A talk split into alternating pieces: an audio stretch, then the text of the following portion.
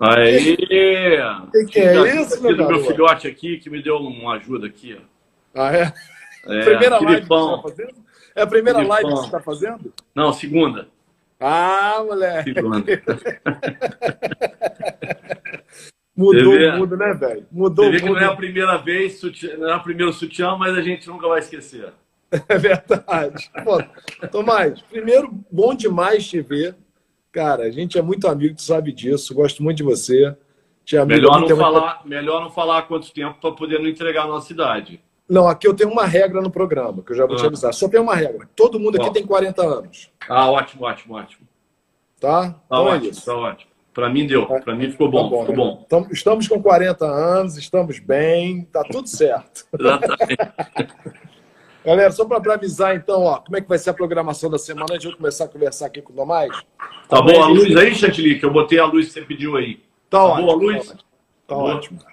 Show. É porque depois vai escurecer, aí é- o lance é daqui a pouco, quando escurecer, entendeu? Agora vai estar show aí, tá dando que tá show. Amanhã a gente tem o Marcel Klein, o Marcel Klein, que era da TV Globo, que foi da Ação Livre e agora é presidente da Warner Chappell, editora. É, Quarta-feira, Rafael Lazzarini, do Rio de Content, Grande, Rafa. falando.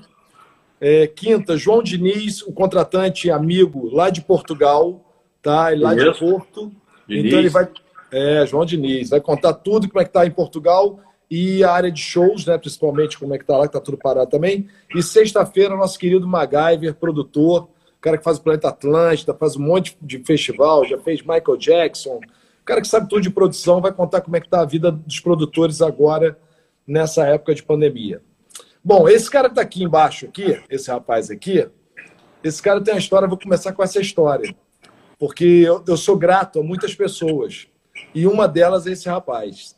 Por quê? 1994, janeiro de 94, eu, tô, eu trabalhava na Fluminense FM e aí eu estava no Havaí para receber um prêmio de melhor rádio surf do mundo, né? Com o programa que eu fazia e tudo, com a cobertura com o Body Club. E aí alguém me liga e fala assim, olha, Chantilly, o Tomás, o diretor de marketing da Mesbla, da marca alternativa, tá indo para tá indo para Havaí.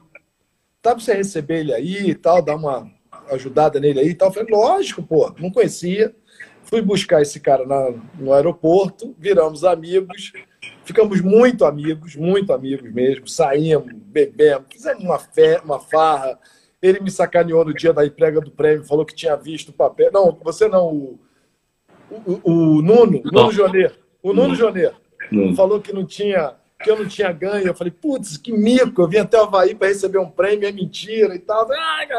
Aí tava eu e o Tomás, a gente comemorou pra caramba na hora. E aí, o que acontece? Chega em outubro de, de, de 94, tinha. Eu acho que foi 9-3. Eu acho que foi 9-3. Foi nove- Não, porque foi 94, É. que foi quando a rádio acabou. Ah, tá. Foi, foi quando a rádio acabou, foi 94. 9-4. Porque. Pra mim, eu tinha como 9-3. Não, 94, sabe por quê? Eu só me lembro, também não lembro certo, mas eu lembro por quê? Que em, em outubro era o Mundial de Surf, né? Aqui na Barra da Tijuca, eu moro aqui em frente, aqui na, na frente do, do 3100, aqui na frente do, do, do Barra Mares, e tinha o Alternativa. E aí eu tinha fechado tudo com o Tomás, a parte de mídia, de transmissão, de não sei o quê. A MESB ia fazer uma puta promoção na Fluminense FM. E o que acontece um mês antes, sei lá, a Fluminense acaba e vira Jovem Pan. Aí eu ligo todo choroso pro Tomás, falo, pô, irmão, ó, acontece o seguinte, ó, remaneja aquela verba lá, porque a rádio vai virar é, pop e tal, vai virar Jovem Pan, não sei o quê, e não vai dar para fazer tudo aquilo que a gente combinou, aquele projeto todo, um montão de coisa que a gente ia fazer. Aí esse cara deu um dia, dois dias, e eu ia ficar desempregado, né? Lógico. Aí liga o Ivan para mim, a garota que trabalha com o Ivan, falou: Oi, Chantilly, tudo bem? Olha, o Tomás mandou te contratar para ser locutor do Campeonato Mundial de Surf. Então, esse cara, com o coração gigante que ele tem, quando eu não era. Não era. Hoje a pessoa não conhece, mas naquela época ninguém quase me conhecia. Esse cara gigante aqui me botou como locutor para não ficar sem grana do Mundial de Surf. E daí eu fiquei sete anos sendo locutor do Mundial de Surf. Explodiu. Os caras da SP piraram com ele. Piraram É. com ele no primeiro. E ele nunca tinha feito evento, né? Você me contou Não. que não tinha feito evento, né? Eu nunca tinha feito locução de campeonato, eu nunca tinha feito, né, cara? Foi uma coisa totalmente nova. Eu fiz junto com o Nuno Jonet, né? E aí. E, foi... e os gringos piraram com esse cara de cima aí. Piraram com ele. foi legal. Isso demonstra que você pode botar desafio na mão dele que ele entrega. É, invento. Meu irmão, cara de pau a gente tem, né? Vambora. Tomás, pra gente começar. Não, você só esqueceu de contar um fato importante da nossa ida ao Havaí, pô. É. Que é um dos fatos mais interessantes de todos que éramos nós dois lá de black tie, e aquela quantidade de surfista com aqueles, aquelas cabeleiras compridas de black tie, que é a, é a cena que nunca saiu da minha cabeça, aqueles caras bonitos, todos queimados, com aqueles cabelos enormes de black tie. Nós dois, com esse nosso estilo Mauricinho, e os, e os surfistas todos, né, parecia que nós éramos ETs. Eu, você e o menino da, da era da Globo na época, que eu acho que era o Manuel, estava com a gente também, não estava? Manuel, Manuel. Emanuel, Emanuel. Não era ele? Emanuel, Emanuel. Emanuel. Memória é boa. Putz, caramba, é mesmo, cara. Foi muito bom, né, cara? Época boa, né? Muito bom. Agora, vem cá, conta pra gente aqui, mas não entra em detalhe em cada coisa, só para uma, como se fosse uma microapresentação, como é que foi tua vida para chegar até aqui hoje, diretor de marketing da TV Record? Você é mineiro, né? Eu sou mineiro de Belo Horizonte. É, eu comecei a minha vida profissional muito cedo é, nas empresas da minha família. A gente tinha lá em Minas uma instituição privada de ensino muito grande, com colégio e universidade. E eu comecei a minha, a minha vida ali, né? É, trabalhando na paralela ali à, à faculdade. E já ingressei nessa área de comunicação, que foi uma coisa assim meio que, meio que instintiva. Fui entrando por ali. E aí depois a minha carreira é, acadêmica até foi meio que acompanhando o meu processo de, de crescimento na, na, na, na paralela. Né? Eu fui migrando para o marketing a partir do momento que eu tive contato com a área de comunicação. Aí comecei nas empresas da minha família, aí num determinado momento eu achei que aquilo ali não era meu, meu caminho, porque eu achava que eu ganhava pouco, né? E a minha família falava, isso aqui um dia vai ser seu, um dia vai ser seu. Eu achava que esse um dia era muito longe. E aí eu resolvi é, dar linha né, das empresas da minha família eles não acreditaram, até então, até hoje eles não acreditam que eu tenha virado as costas, e eu fui. E eu dei uma sorte muito grande, que eu acho que também a gente tem, é, como você teve essa oportunidade de me ligar na época, de, de dar essa guinada na sua vida, eu também tive um cara que eu também agradeço, aproveitando aqui a oportunidade na tua live, que é o Iso Teixeira, que era o, o gerente da divisão de serviço de mais da Coca-Cola lá no, no, na época em Minas, né? E eu saí das empresas da minha família, você imagina, eu tomei uma decisão difícil, entreguei a minha carta de demissão para minha família e ninguém acreditava né, que eu iria sair. E esse cara liga, no mesmo dia ele liga para minha secretária na, lá na universidade da minha família e fala, então, cadê o Tomás? Não, o Tomás saiu, o Tomás saiu, pediu demissão, foi embora. Aí ele falou, brincando com a minha secretária, falou, pô, saiu, como é que sai da empresa da família? Não tem como. Foi para casa e amanhã ele volta. Não, aí ela falou para ele assim, aí eu também tive um empurrão também dessa menina. Ela falou: ah, eu, pelo pouco que eu conheço o Tomás, ele não volta. Ele, quando toma uma adesão, ele não volta. Eu acho que ele não volta nunca mais. Ele quer dar uma guinada na carreira e tal. Ele falou: você tá brincando? Ela falou: tô, eu fosse ligar para ele. Aí ligou para mim na fazenda. Eu morava com meu tio, qual eu tinha pedido demissão. Olha que loucura. E aí eu, ele ia chegar de noite e eu demitido. Imagina que situação constrangedora. E, e ela fala: Ô Iso, liga para ele que ele não vai voltar. O cara me liga e fala: Tomás, você saiu da empresa? Eu falei: saí, contei a história toda. E ele falou: Você pode então amanhã vir para uma entrevista comigo na Coca-Cola, amanhã cedo? Porque eu estou precisando de um coordenador de serviço de, da área de eventos. Eu falei: Pô, claro, amanhã cedo? Ele falou: É amanhã cedo. Aí no dia seguinte, eu já tinha uma entrevista de emprego na Coca-Cola Minas, no engarrafador local. E aí, quando eu chego lá, ele estava precisando de um coordenador de eventos, já era um pouco do que eu fazia nas empresas da minha família. Eu fiz uma entrevista muito boa com o cara, e o cara me contratou. Já passei no RH da, da Refrigerantes Minas Gerais e eu saí de lá, tinha já um, um, um alguns benefícios, era um carro pequeno, mas já tinha alguns benefícios dessas companhias grandes, né? E um dos benefícios, como eu trabalhar com evento, ia ter muito é, final de semana, fora do horário de trabalho normal, já me deram um Fusquinha com logomarca.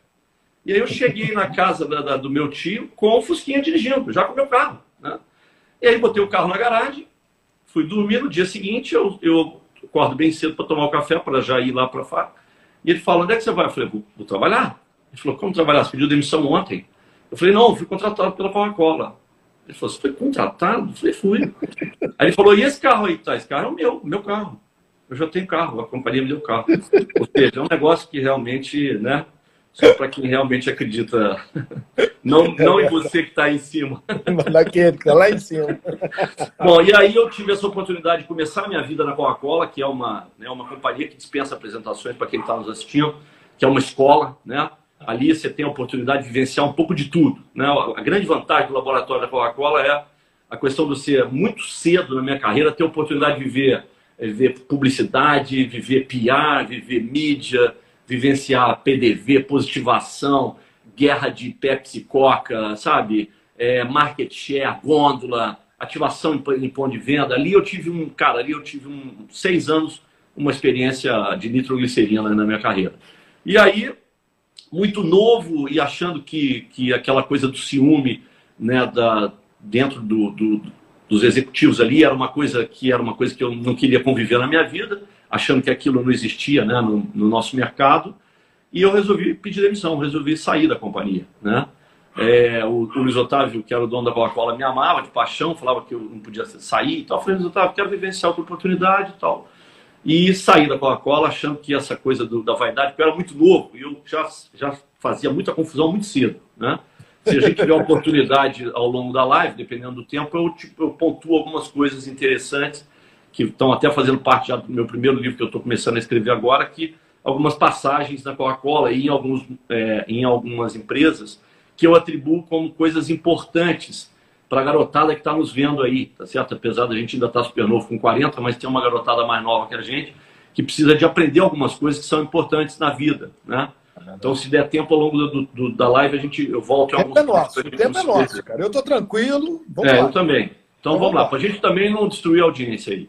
É, e, e aí eu, eu, eu, tive uma oportunidade também muito boa, porque aí eu ingressei no mercado publicitário. Né?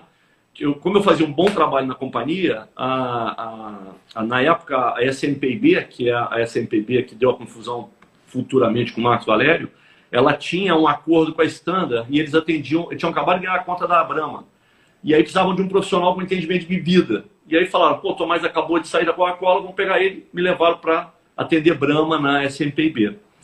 Eu cheguei lá, Chantilly, fiquei 20 dias me ambientando, a SMPB e a Standard perderam a conta. Foi uma das passagens mais rápidas da, da conta da Brahma na Standard. E, e aí eu fui convidado para atender uma conta e a conta não estava mais na agência. Cheguei para os donos na época, Cristiano Ramon, falei, cara, me coloca o meu cargo à disposição, cara. Vocês me contrataram para atender, eu entendo que vocês não têm mais a conta, vocês não podem ficar com esse custo, né? E, e sem receita. Então vocês me mandam embora. Eu acho justo para vocês tal. Eles falaram, não, a gente gostou muito da forma com que você trabalha, como é que você se integrou com a galera. Então a gente quer que você fique aqui, nós vamos te dar alguns desafios, novos negócios, você vai prospectar alguns clientes e, e você não vai sair. E aí me deram uma oportunidade, quer dizer, eu não tinha conta nenhuma para atender, e eles falaram, então você tenta buscar alguma conta para você poder ficar com essa conta. E aí eu tive a minha primeira oportunidade como comercial, né? De virar diretor de novos negócios na SMPB nessa época. Isso estamos falando de muito tempo atrás. Estamos falando de 89 por aí. É... E aí eu prospectei a conta do BH Shop. Eu ganhei a conta do BH Shop. Estava na asa anos e anos e anos. E eu fui lá, prospectei a conta do BH Shop, trouxe a conta do BH Shop e virei diretor de atendimento da conta do BH Shop. Então foi uma oportunidade muito boa, porque foi ali um primeiro desafio profissional, né? Porque eu fui para uma empresa para atender um negócio, essa conta voou e eu de alguma é maneira tinha que me tinha que me fandear ali, né? E aí busquei essa conta e e foi uma experiência ótima. Fiquei dois anos na, na SMPB, mas eu vi que, que eh, para os publicitários que estão nos ouvindo ali, que não era muito a minha praia, entendeu? Eu achei que o business, o business não está muito na nossa mão, entendeu, Chantilly? Aquela coisa de você pegar o briefing, trazer o briefing, entregar o briefing pro, junto com o planejamento, aí aquilo vai para a criação, aí passa na paralela para a mídia. O, o, tinha um determinado momento, cara, que eu falava, cadê o business, cara? O business está na mão do chantilly da criação, está na mão do cara da mídia. Eu, eu, eu não me sentia parte integrante. O processo, talvez, naquela época, não sei se hoje mudou, né? Mas a, a, as áreas eram muito estanques, sabe? Então, o atendimento não podia ir na criação, porque a criação ficava chateada, porque o atendimento estava dando pitaco na criação. Você conhece bem um pouco desse mercado. Então, isso era uma coisa que me incomodava muito. Eu não sentia parte, sabe? No processo, assim. Eu sentia Entendi. o business saía da minha mão, então... E aí eu decidi que eu não queria ficar e, e eu atendia já a conta do BH Shop, como eu te contei. E aí foi uma oportunidade muito boa, porque eu atendia o, o grupo Multiplan, que é o Zé Isaac Pérez, e a gente tinha algumas reuniões de comitê que a gente apresentava as campanhas. O, o grupo chamava é, as agências, é, principalmente no final do ano, e a gente apresentava as campanhas de cada shopping do grupo. Na época eram um pouco sete shoppings. É, hoje são quase 20.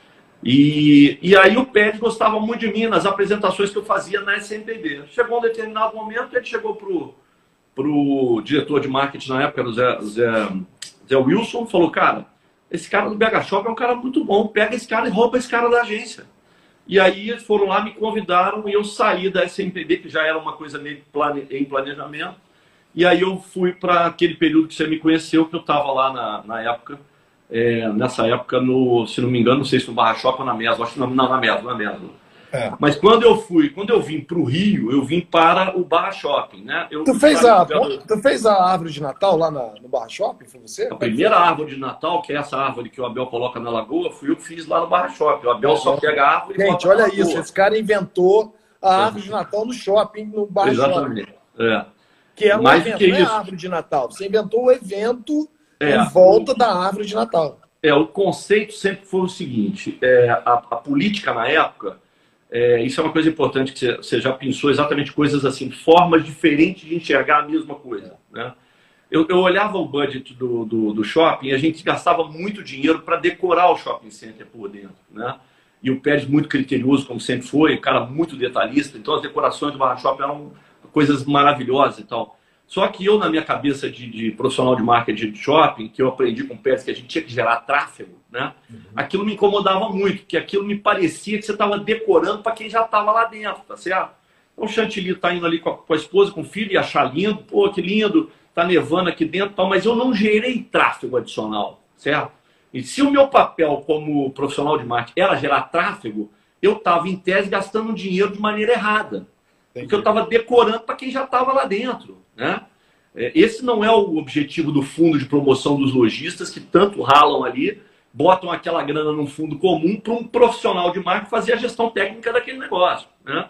É. Então, aquilo me incomodou muito. Eu falei, cara, Pérez, nós temos um shopping que é na beirada da avenida mais trafegada do Rio de Janeiro, que é a Avenida das Américas. Nós temos que encontrar um mecanismo de levar o shopping de fora, de dentro, para fora, para que a gente atraia a atenção de quem está passando e faça com que essas pessoas tenham atenção para com o nosso empreendimento e aí a gente eleve o tráfego. Então, o conceito da, da árvore era exatamente esse, quer dizer, é um conceito de mídia, né? Você coloca uma coisa gigante na frente do empreendimento, na, na beira das Vendas Américas, e aí você encontra elementos de conexão para que esse cara que vê a árvore, o chantilly, quando está passando ali no recreio, ele vê a árvore e ele pensa, pô, tem que ir no Barra Shopping. Ou ah. para fazer a minha compra, ou para participar da promoção, ou para fazer alguma outra coisa, né? E esse foi o conceito que permeou toda a minha passagem pelo grupo. Então, não sei se você, você vai se lembrar, Você foi responsável mas... pelo show do Paralama de Sucesso lá também no... no, no... Sim, sim. Foi aquele, não, aquele no, no... Mais, mais do que isso. Coisa né? de alimentação. Sim, Praça sim. de alimentação. Praça de alimentação. Bom, vou falar alguns, vou falar alguns. Você vai se lembrar. Conta esse é, do Paralama Hollywood, Hollywood Supercross no estacionamento. Putz, é verdade. Caramba. Taça Davis. No estacionamento. É verdade. Golfinhos de Miami, no estacionamento. Caramba. Maior sino de Natal do mundo, está no Guinness. Isso, graças a Deus, está no meu currículo. Maior sino de Natal. Lembra do sino que eu fiz? Uhum. Com a Bel, junto com a Bel, inclusive. Uhum. E com o Roberto Medina, nós fizemos o maior sino de Natal, tinha 45 metros de altura, ele balançava e ele tocava música. Ou seja, o conceito é o que eu te falei da árvore. Você Chama tinha que levar alguma coisa para ali para chamar a atenção do empreendimento, fazer com que as pessoas viessem. O caso do sino foi fantástico, porque as pessoas entravam para poder entrar debaixo, para poder vivenciar aquela coisa da magia de é. ficar dando beijo, namorando debaixo do sino. Tivemos várias pessoas casaram debaixo do sino. Então, olha que coisa louca, né?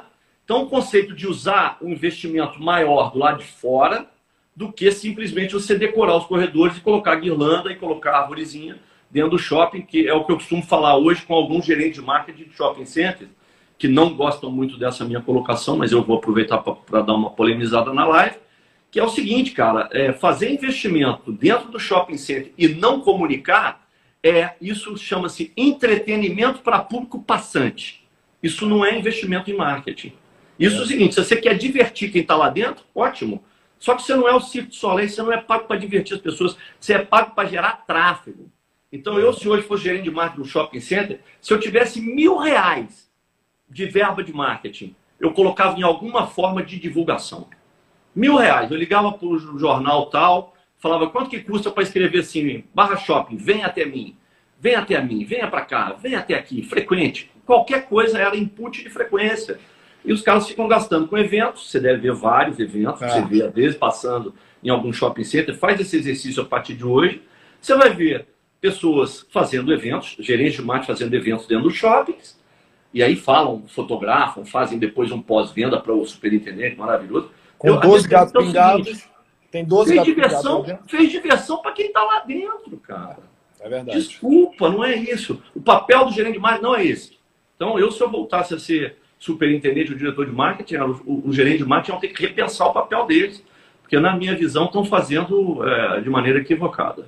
Eu brinco. Ah, não, peraí, não cheguei ainda, né? Não, não concluí. Não, mas Bom, aí, peraí, eu falo, que, eu falo que mais ou menos isso aí é, é que nem algumas pessoas fazem mídia oculta, né? O cara faz uma mídia oculta. Isso, exatamente, que ninguém sabe. É exatamente isso. Exatamente isso.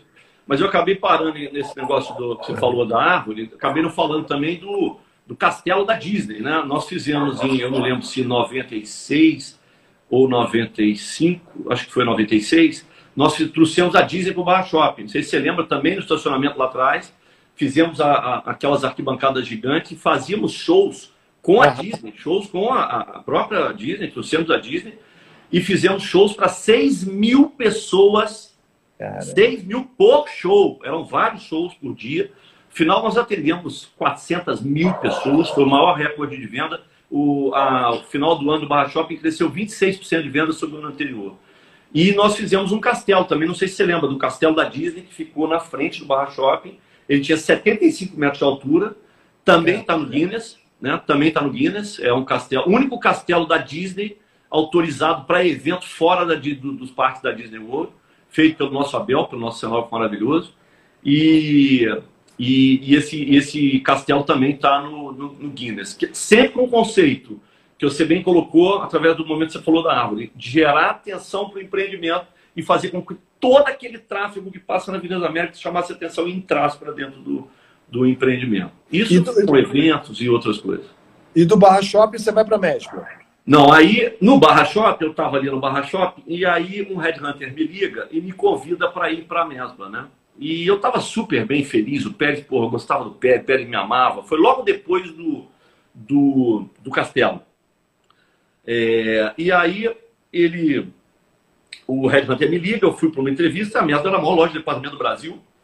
Na época tinha 57 lojas espalhadas no Brasil, faturava um bilhão e eu era gerente de marketing do Barra Shopping. Eu era gerente de marketing de um shopping regional.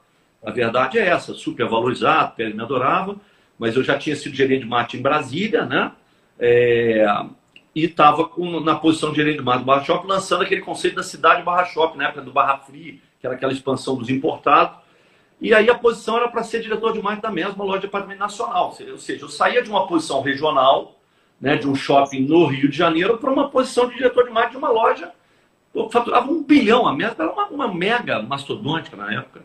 É. E aí eu aceitei, Pérez ficou super chateado, ele estava em Portugal, ele me ligou, chateado, me deu um, uma espinafrada. E eu falei, Pérez, você tem que entender, cara, é, uma, é um crescimento da minha carreira, não, não faz isso comigo. Ele falou, você é um executivo super, sabe disso, que eu estava preparando você. Então falei, Pérez, mas é oportunidade, um dia a gente volta e tal. E lá Multiplan dizia que quem saía não voltava. A lenda da companhia é o seguinte, saiu, não volta, né? E aí fui para a Mesma, quando a gente se conheceu, ficamos, eu fiquei na Mesma dois anos, Fizemos lá o Mundial do Surf, como você colocou.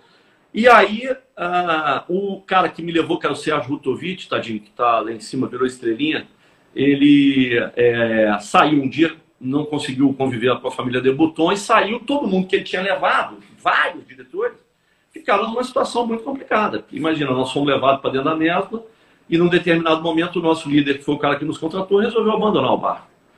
E aí eu falei, cara, isso não vai funcionar. A gente não tá, não vai ser bem aceito aqui, né? E aí é, eu falei, quer saber? Vou mandar um, vou mandar lá um tirinho pro Pérez falando que eu tô com saudade dele e tal. Peguei um amigo meu, E um amigo meu que era diretor lá na época, eu falei, ó, oh, avisa o Pérez que eu não estou muito satisfeito e tal. E aí ele me chamou para uma conversa. E aí ele me convidou para voltar. E ele falou, você sabe que todo mundo que sai da Multiplano volta, né? Eu falei, eu sei, eu sei dessa lenda. Ele falou, você sabe que você vai ser o primeiro, né, que vai voltar, né? e aí eu voltei, quebrei mais esse paradigma e voltei a trabalhar com ele. E aí fiquei mais um tempão, até 99. Né? 99 eu fui, na época também a gente já estava é, junto, no Flamengo, que foi uma oportunidade muito boa, porque na época é, a gente tinha um cenário de, de possibilidade de profissionalização do futebol brasileiro que era a vinda das grandes multinacionais, é. você lembra? ISL, Hicks and Music, né? E eu fui convidado para fazer parte do processo de profissionalização do, do, do, Flamengo na ISL. E aí fui, fiquei no Flamengo, conseguimos fechar o contrato, virei brand manager da marca Flamengo, já na Flalic, né, ligado ao suíço, participando da, da, da companhia suíça. E quando eu vi que aquilo não ia andar, que quando eu vi que o meu chefe, é, que era o meu chefe na Flalic, era um antigo gerente de futebol do Grêmio, né? É, é, Wesley Cardia. Eu falei, cara, isso não vai funcionar. O cara que é meu chefe sabe menos que eu, né? É. Então não, não dá. Né? E aí eu vi que não dava e eu comecei a me movimentar. Em setembro eu recebi um convite para ir para a Semusa, que você me conheceu também nessa época lá na, na empresa de imobiliário urbano. E eu saí da ISL em setembro, a ISL explodiu em dezembro. Muita gente que está nos ouvindo fala que eu sabia que a ISL explodiu. nunca soube, nunca soube. Daquela sorte, né? Que o nosso, é, que está em cima de nós dois aí, sempre me dá uma ajudinha. Né? Minha mãezinha também, que foi muito cedo, também acho que me ajuda. E, cara, eu, eu parti dali, cara, uma, era a maior empresa de marketing esportivo do mundo, em setembro. É e em dezembro ela explodiu, aquele episódio que você lembra e eu já tinha saído, já estava na Semusa e aí comecei de novo ali a minha a, startup da Semusa. Fiquei na Semusa seis anos e ali eu segui é, quando a Cioli me, me convidou para aquela empresa de entretenimento, né? Que você, lembra bem ali, que a gente trafegou junto ali, quando a gente montou a Cioli Entretenimento, né? E aí fiquei ali com a Lê dois anos, a coisa também não andou bem ali entre os sócios, ali uma relação não muito boa entre os sócios. Tivemos um episódio ruim no primeiro, você lembra, na primeira venda de ingresso do, do YouTube, depois o show é. foi um sucesso. Mas tivemos um primeiro problema ali, não sei se você lembra, ali na venda da, da, primeira venda. E, e depois tivemos um problema também do Pavarotti, que ia ser um evento espetacular, Pavarotti com o, com o Roberto lá em Belo Horizonte, que o Pavarotti teve aquele problema da coluna, e aí o Pavarotti cancelou o show faltando uma semana. Aquilo foi um negócio realmente muito traumático. Eu, pela primeira vez, eu tive que ir para a rua para desfazer uma campanha de propaganda a gente ia botar meio milhão de pessoas lá no, no espaço Oeste arrumado para a gente lá em Minas. Eu tive que ir para a mídia para dizer para as pessoas não irem. Você botar o dó no lugar, falar não vá, não vá, não vá, show cancelado. Foi uma experiência é, muito válida, mas muito ruim, né? É, de frustração, né? Um negócio que eu sei, um filho que eu sei praticamente, né? Ajudou ali né, a desenvolver desde a ideia, a gente com Dodge. Com, Não, trabalho de um ano, né, quase. Não, uma... e era um espetáculo o projeto, né? Roberto e, Pavarotti, eram encontros reis, era um negócio inacreditável. Todas as cotas vendidas, vendemos ah. todas as cotas, seis cotas. Enfim, e aí a gente teve aquele problema, e a coisa realmente entre sócios não foi bem, e eu recebi a convite da Record em 2007, portanto, 13 anos atrás, eu é, ingressei na Record e estou até hoje. E vem cá, vou, vou aproveitar esses ganchos aí que você falou. Primeiro, como é que foi a ideia de fazer um campeonato de surf? Quando você entrou, já existia a alternativa ou você que inventou? Não, não, já existia. É, a Mesbla, ela tinha uma coisa realmente muito bem, é, muito bem desenhada com relação à forma de, é, de das marcas trabalharem o seu marketing, né? Então, não sei se você lembra, a Mesbla tinha alternativa, tinha Tucano, tinha é, Daniel Rester, é, ela tinha várias marcas, né? Que ela representava, trazia de fora, algumas ela fazia ela mesma, né? E a alternativa era uma marca que, se não me engano, a Mesbla tinha, é, o PP tinha até alguma participação, o PP tinha uma participação nessa marca, né? É, tinha uma marca também que era nativa, não sei se você lembra, tinha alternativa uhum. nativa, lembra? Alternativa então, uma outra marca que era nativa também. E, e a Mesbla já tinha, é, quando eu cheguei, eu cheguei para profissionalizar a parte de comunicação da Mesbla, que a Mesbla tinha uma house, não sei se você se lembra, que era a Pro Varejo, lembra da Pro? Uhum. E aí eu fui, eu fui contratado para exatamente fazer o processo de transição da Pro Varejo. Você ficava lá em São Cristóvão, não era isso? eu não cheguei a pegar São Cristóvão. Quando eu entrei, eu já fui direto para o prédio ali do, do, passeio público, né? Ah, tá. Meu escritório era ali naquele prédio ali no nono andar. E porque as pessoas achavam que eu que fiz o, o encerramento da Pro. Não, isso já estava combinado lá dentro. A mesma já queria acabar com a House. Ah, quando eu cheguei, o processo estava exatamente na transição e eu fiz o processo de contratação da agência, que foi na época Yang.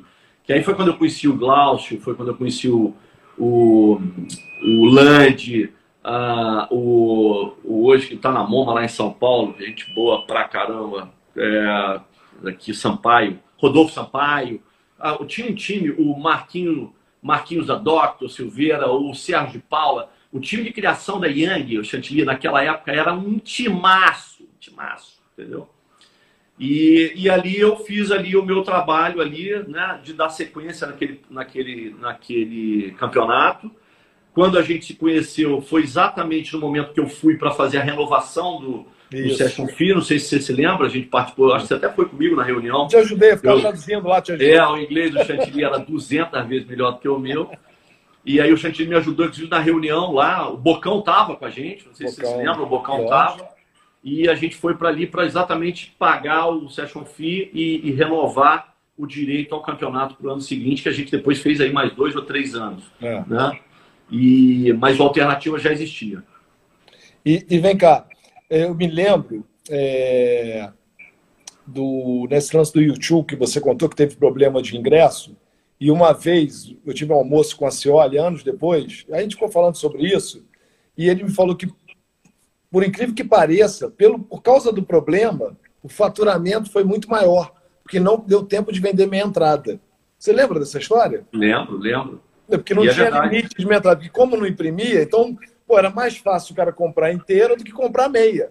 Exatamente. Então a, o percentual foi 90% de inteira, inteira e 10% de meia. Quase nada de meia. Ganharam até, vocês ganharam até uma grana extra do que estava esperando, né? Porque antes é, era, não, era 70, 80% de meia. Não sei se ele te contou, é, é uma das maiores performances performance comerciais de todas as turnês do YouTube. Em termos de faturamento de, de, de patrocínio, é considerado uma das maiores arrecadações de patrocínio entre todas as turnês do YouTube da história da banda. Né? Isso aí era eu também, eu e Alexandre, né, vendendo. É. É, quem ajudava também, era mais eu e Alexandre ali. O Calainho, acho que nessa época não, não ajudou muito no, no, no, YouTube, não. O Luiz Oscar também ficava mais na parte jurídica, o Dourado mais na parte de operações. Era eu e a Lê, né? Eu sei que nós vendemos muito, meu irmão, vendemos muito. É, teve uma, teve uma, uma venda que foi maravilhosa, que foi a venda do Pão de Açúcar, de uma das cotas Masters. É isso. E nós estávamos lá em São Paulo, eu e ele, para falar com o diretor na época, eu tô lembrar, não vou lembrar o nome dele agora. O cara ficou anos lá na Rede Pão de Açúcar. E aí ele teve um problema na hora com a imprensa, a imprensa foi para lá e ele largou a gente tipo duas horas esperando. E o Alê não gosta de esperar ninguém, né? O senhor não gosta de esperar ninguém e tal. E eu vendo o bicho nervoso e tal. Aí chegou uma hora e tal, eu falei, Ale, vamos embora então e tal. Ele falou, não, não, não, vamos, vamos ficar aqui e tal. Eu falei, cara, duas horas o cara deixou a gente esperando. Ele falou, quer que eu te fale uma coisa? Eu, você sabe que eu não gosto de esperar, né? Eu falei, tu, tu careca de saber que você detesta. Ele falou, pois é, mas eu acho que esse cara vai ficar com a consciência tão pesada que esse cara vai comprar o patrocínio porque ele deixou a gente duas horas esperando. O chantilly foi batata. Nós entramos, lógico que o produto era maravilhoso, né? A gente fez uma venda maravilhosa, mas o cara também estava com a consciência pesada. E eu acho ali que se ele tinha taco ali para poder fechar na hora, ele usou o taco dele. Nós saímos com a cota fechada. Boa, foi muito engraçado, foi muito bom. E eu lembro também uma, uma passagem nossa, que foi muito legal, cara. Você me ligou, você me ligou tipo sexta-feira à tarde. Chantilly, é o seguinte, Estou com um projeto aqui, Coca-Cola Vibe Zone. Vibe Zone. Né? Nós entramos para a concorrência do Coca-Cola Vibe Zone. É o seguinte, tem uma reunião, quero você fazendo a parte de música, é, reunião domingo de manhã no Centro América. Lembra disso? Lembro, cara. Cara, era um time, assim, era um dream team. É. Dizer, tirando eu, que era mais fraquinho, eu e Álvaro. Aí, Não, Álvaro, uma Álvaro dupla te mandou um beijão. Álvaro te mandou um beijão. É, aí, é um Aí eu e o Álvaro ali tinha o Marcão, que depois foi presidente do COB, Marcos Vinícius, que virou um amigo daquele dia, daquele domingo de manhã. Monstro, monstro sagrado. Luciano Cian, querido, que eu conheci monstro. naquele dia. Monstro. Aí, eu não lembro o nome dela, de moda, que fazia uma, um montão de coisa de moda. Heloísa Simão. Heloísa Simão. Cara, só a gente. Esse cara montou todo mundo no domingo de manhã no Citar América, aqui no Rio de Janeiro, no escritório, a gente comendo pãozinho de queijo, aí tomando um cafezinho e fazendo uma reunião de brainstorming para um projeto que ficou Montamos um projeto sensacional. Aquele projeto ficou lindo, né, cara? Eu lembro, aquele projeto. Pena que a gente não viabilizou, né? É, que aí vocês Mas ganharam Sensacional. Chegamos a ganhar, né? É, vocês, vocês ganharam, né? só que aí a Coca-Cola não queria botar grana e tal, aquelas coisas de Coca-Cola, não queria botar grana, queria que, que a gente fosse só para bilheteria, era um negócio desse. É, que a você... gente fosse para o risco. Fosse para o risco, aí vocês não aceitaram porque era, era uma propaganda. Mas é, essa foi bem lembrada, o projeto ficou sensacional. Cara, acho para mim foi um dos projetos mais lindos que eu participei, cara. Era moda e música, era maravilhoso, era é. moda e música, maravilhoso. Maravilhoso. Isso a Heloísa, a Heloísa é, é a, a idealizadora do, do Fashion Rio, né? Do, dos eventos de moda. E, e vale aqui para a nossa audiência aqui, isso é uma coisa que a gente. É, é importante a gente, às vezes, deixar um pouquinho a, a humildade de lado, né? Mas o, os eventos de moda estavam totalmente esquecidos no Brasil, nessa época que eu estava em shopping center. É verdade. E, e, e a Heloísa fazia um evento pequeno para um linifício aqui no Rio, que já acabou, que chamava Linifício Leslie. Não sei se você lembra. E esse linifício quebrou e o evento que a, que a, que a antiga dona Leslie fazia para o pro, pro mercado de moda ia, ia parar, né? E aí o Mário Maluco, nosso Mário Maluco, ligou para mim e falou, Tomazinho, o evento do evento de moda, que é o mais importante do Rio de Janeiro, pô, tá sem patrocínio, o linifício quebrou. Cara, você não quer pensar um jeito aí? Juntamos, eu falei com a Heloísa e tal, e a gente criou a Semana Barra Shopping de Estilo, que você vai lembrar, né? que depois virou o Fashion Rio. Quer dizer, esse evento, que hoje é o Fashion Rio, né, é o, é o Semana Barra Shopping de Estilo, que eu comecei em cada um dos shoppings do grupo. Depois eu fiz em São Paulo Morumbi Fashion Brasil, que você vai se lembrar também. Uhum. Que depois virou o São Paulo Fashion Week, que é esse evento do Paulo Borges. Hoje esse gaba ter sido ele que fez. E eu falo que no livro eu vou estar dizendo para ele que ele era meu funcionário, que eu tinha um, um contrato com ele, que ele não podia nem ir no banheiro, nem soltar pum sem me pedir autorização. E ele fala, você vai botar isso no livro? Eu falo, vou, vou botar no livro. O cara não dá crédito ao Pérez, cara. É impressionante. As pessoas têm que aprender a dar crédito. Como você Exatamente. deu crédito para mim. Cara, eu adoro dar crédito, cara. Eu também, cara. O, o Paulo também. Borges não fala que o Grupo Multiplan foi o responsável por salvar a moda brasileira. O Paulo Borges não fala. É tudo ele, tudo ele, entendeu? As pessoas têm que parar com isso, cara. O ego, o ah. só estraga a carreira, né? Eu nunca vi claro, o ego levantar cara. a carreira, só vi estragar. Cara, eu, cara, humildade e gratidão, cara, duas coisas Exatamente. super importantes. Gratidão para mim é o, é o, sentimento mais importante que eu tenho na minha vida. Assim, as pessoas que me estenderam a mão quando eu precisei, cara, ou se um dia eu precisar, essas eu jamais vou esquecer. Eu também. Eu também. Meu... E é impressionante, né? Como é que o mercado, eu estava falando isso hoje, inclusive, como é que o mercado, Chantini, ele é, ele é, ele é bacana nesse sentido, porque como o nosso mercado ele vai crescendo e virando, né? As pessoas com que você ajuda aqui, elas, você vai encontrar com elas ali na hora que você tem necessidade de vender um projeto de música ou que eu tenho necessidade de vender um projeto da Record. Cara, é impressionante como é que eu tenho pessoas que me ajudaram, que eu ajudei ao longo da minha vida, que hoje estão em posições de destaque nos anunciantes e que quando eu preciso, cara, de uma graninha extra para bater a minha meta, para chegar no final do ano, eu ligo e a pessoa fala, Tomazinho, para você, eu vou arrumar uma graninha aqui. É assim, Chantilly, o cara arruma é, mas é isso, é pra pessoa, entendeu? É. Eu digo, eu digo hoje com essas lives que eu estou fazendo, que eu estou fazendo só com peso pesado. Né? Luiz Oscar, Paulo Lima, é, Marcelo Castelo Branco, só, só meu irmão, só gente, né, o Fiote, ah, tem tanta gente que eu não vou lembrar, que eu tenho que pegar. Eu vi o Esquiavo também, grande amigo Esquiavo, ali. Liminha, só amigo assim e tal, e só nego, é, né, peso pesado, você. E eu falo assim, eu falo, cara, eu descobri uma coisa eu tenho dois valores na vida. Um é meu filho, que está valendo, né? Que é lindo, meu, meu valor e tal. E outra coisa que vale muito é a minha agenda de telefone. Que, porra, que quanto amigo que eu tenho, né, cara? E legal, e pessoas, pessoas que sempre tiveram comigo em várias fases da vida, e sempre a gente trocando, exatamente. Eu sempre dando valor às pessoas que me ajudaram, é, reconhecendo o valor das pessoas e as pessoas me ajudando e tal. E esse negócio você vai que a vida, e acho que agora a gente está vendo isso com essa parada, com esse freio que deu geral, né, para todo mundo, que realmente a vida é feita de relações, né, cara? De relações entre pessoas e pessoas que se ajudam, pessoas que gostam uma das outras e pessoas competentes. Porque não adianta também você gostar de uma pessoa e o cara ser o maior incompetente, tu vai ajudar uma vez só, né? Porque depois não Claro. mais. Claro, claro. É, aí, aí a categoria até de amigo, né? Que você pode ter na sua categoria de amigo, mas É. o networking, o network que você fala é talvez o bem mais valioso na carreira profissional. É, é, é isso que você falou, cara, é uma das coisas que eu mais valorizo na minha carreira profissional. Também. É a, a minha rede de relacionamento. E que eu venho trazendo ela, você vê, eu trabalhei em shopping center, eu te conheci É. lá atrás, na época que eu estava na Mesla, e eu vou agregando pessoas desses segmentos diferentes, mas eu vou trazendo essas pessoas e encontrando uma maneira de retroalimentar essas relações, que é uma coisa importante para os profissionais que estão nos ouvindo também, que não adianta também você conhecer o Chantilly em 94, 93, e você de alguma maneira não alimentar essa relação, porque essa relação acaba que ela, ela se esvazia, né? É, eu costumo fazer sempre essa analogia com o time de futebol, né?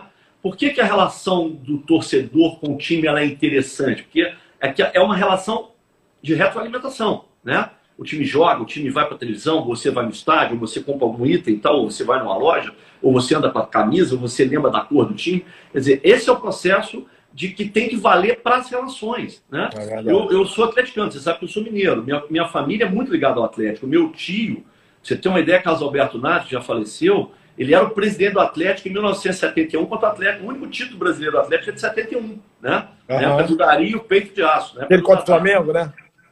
Não sei Não. se essa de 71 foi, Não. acho que foi, foi contra o Flamengo, não. Não. A, a que você está falando com o Flamengo foi 81. Ah, tá. É aquela famosa do Zé Roberto Gomes. É, é. Essa de 71 eu não lembro. O Atlético ganhou a final já em cima de algum time, vou até olhar depois. E o meu tio era, era o presidente do Atlético, Carlos Alberto Naves. E o meu avô, Tomás Naves, é o fundador do Atlético. Você tem uma ideia da relação da minha família com o Atlético. Porra. A Vila Olímpica, que equivale ao nosso Ninho do Urubu aqui, a Vila Olímpica tem o nome do meu avô. A Vila Olímpica chama Centro Esportivo Tomás Naves. Caramba. Então, assim, eu quando virei flamenguista, quando eu vim para o Rio de Janeiro, minha família queria me deserdar. Eles até hoje não aceitam, entendeu? Por quê? Porque a relação né, minha com o Atlético acabou.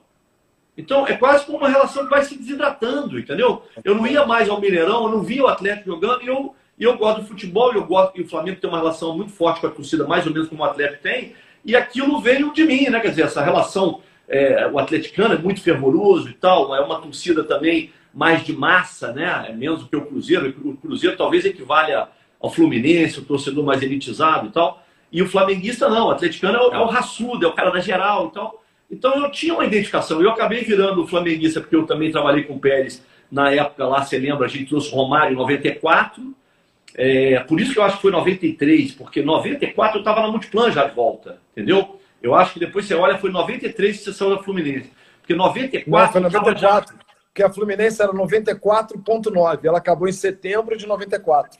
Ah, Tenho certeza. Tem a única, a única, as duas certezas que eu tenho. Meu aniversário e essa. 94. E essa aí.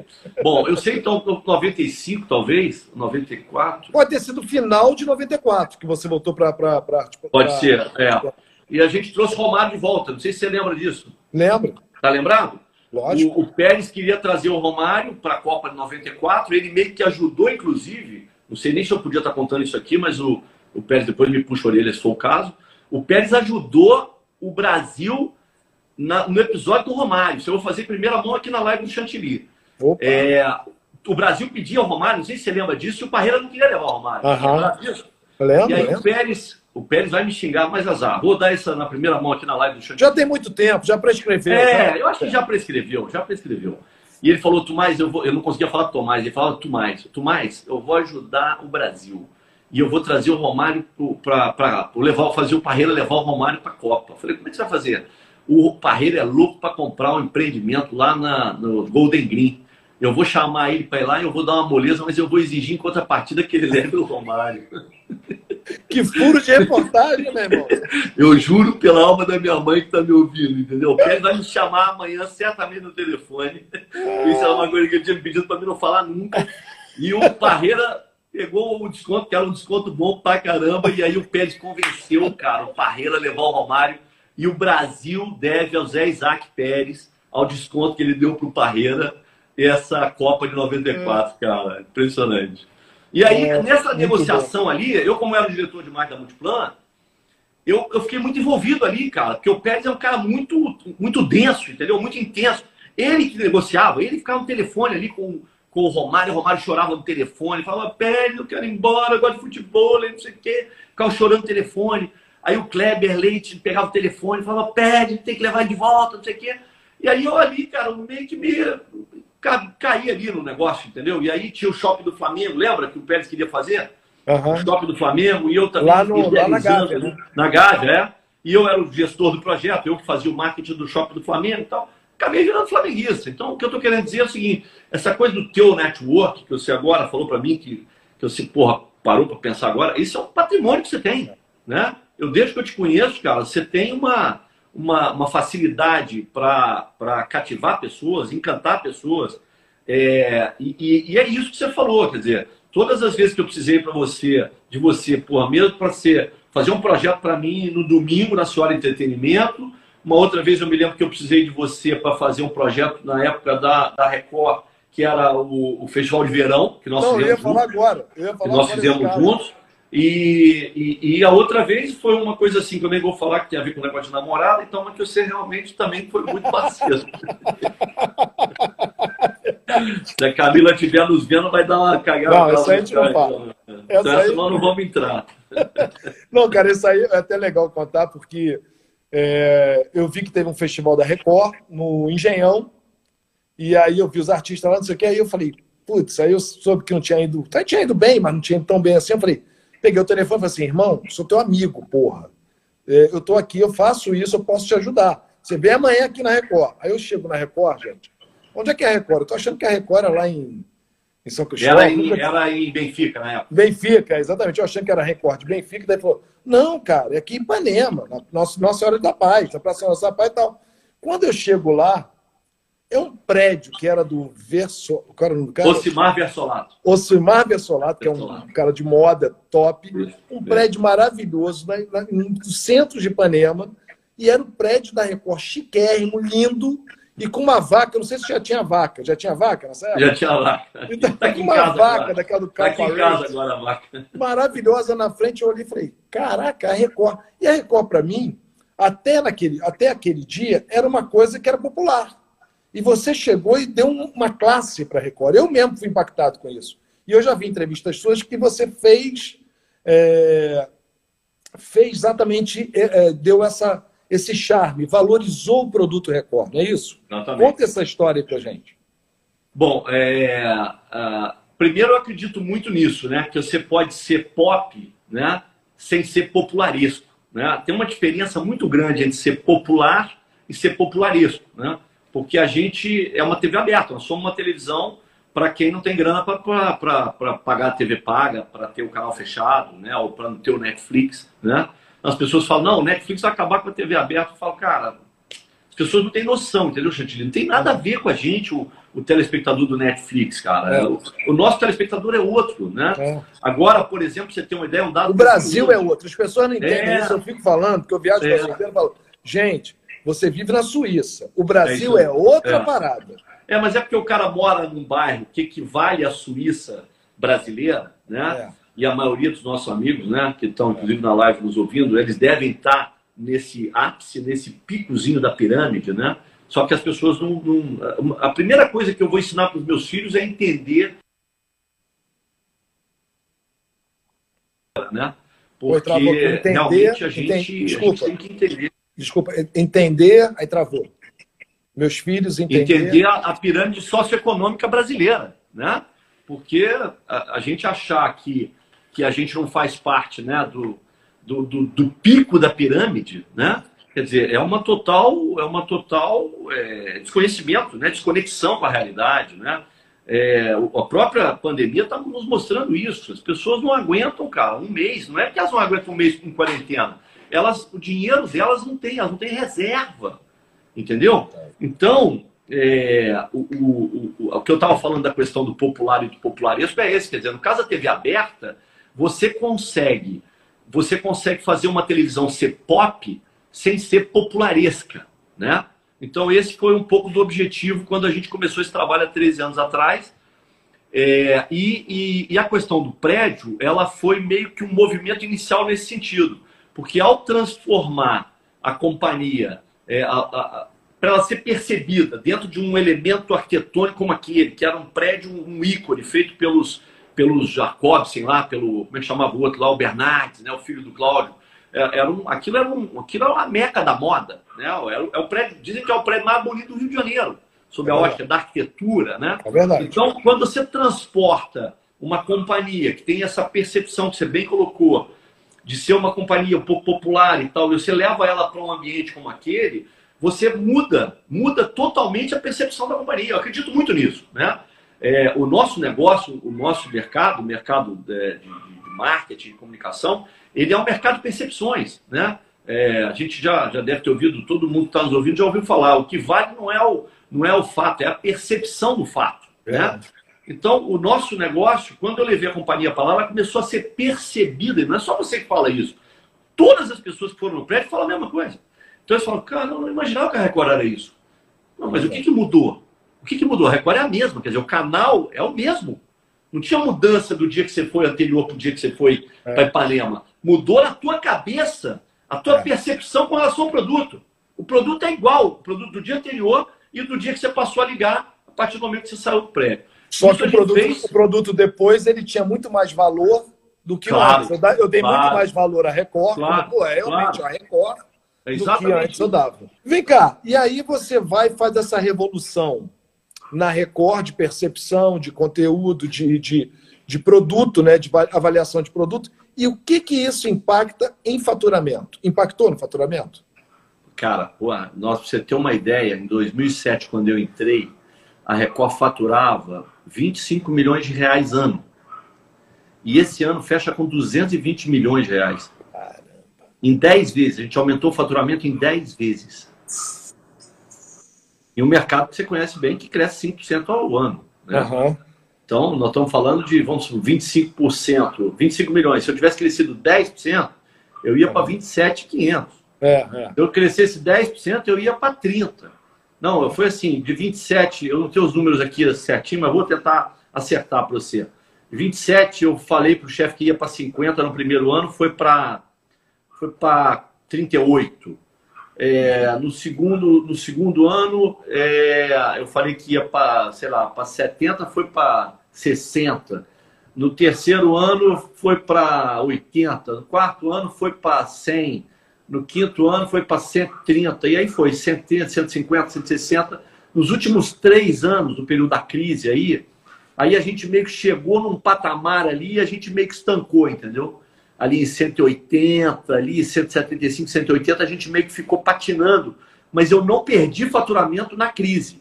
Né? Eu não cresci, mas eu não perdi faturamento. Né?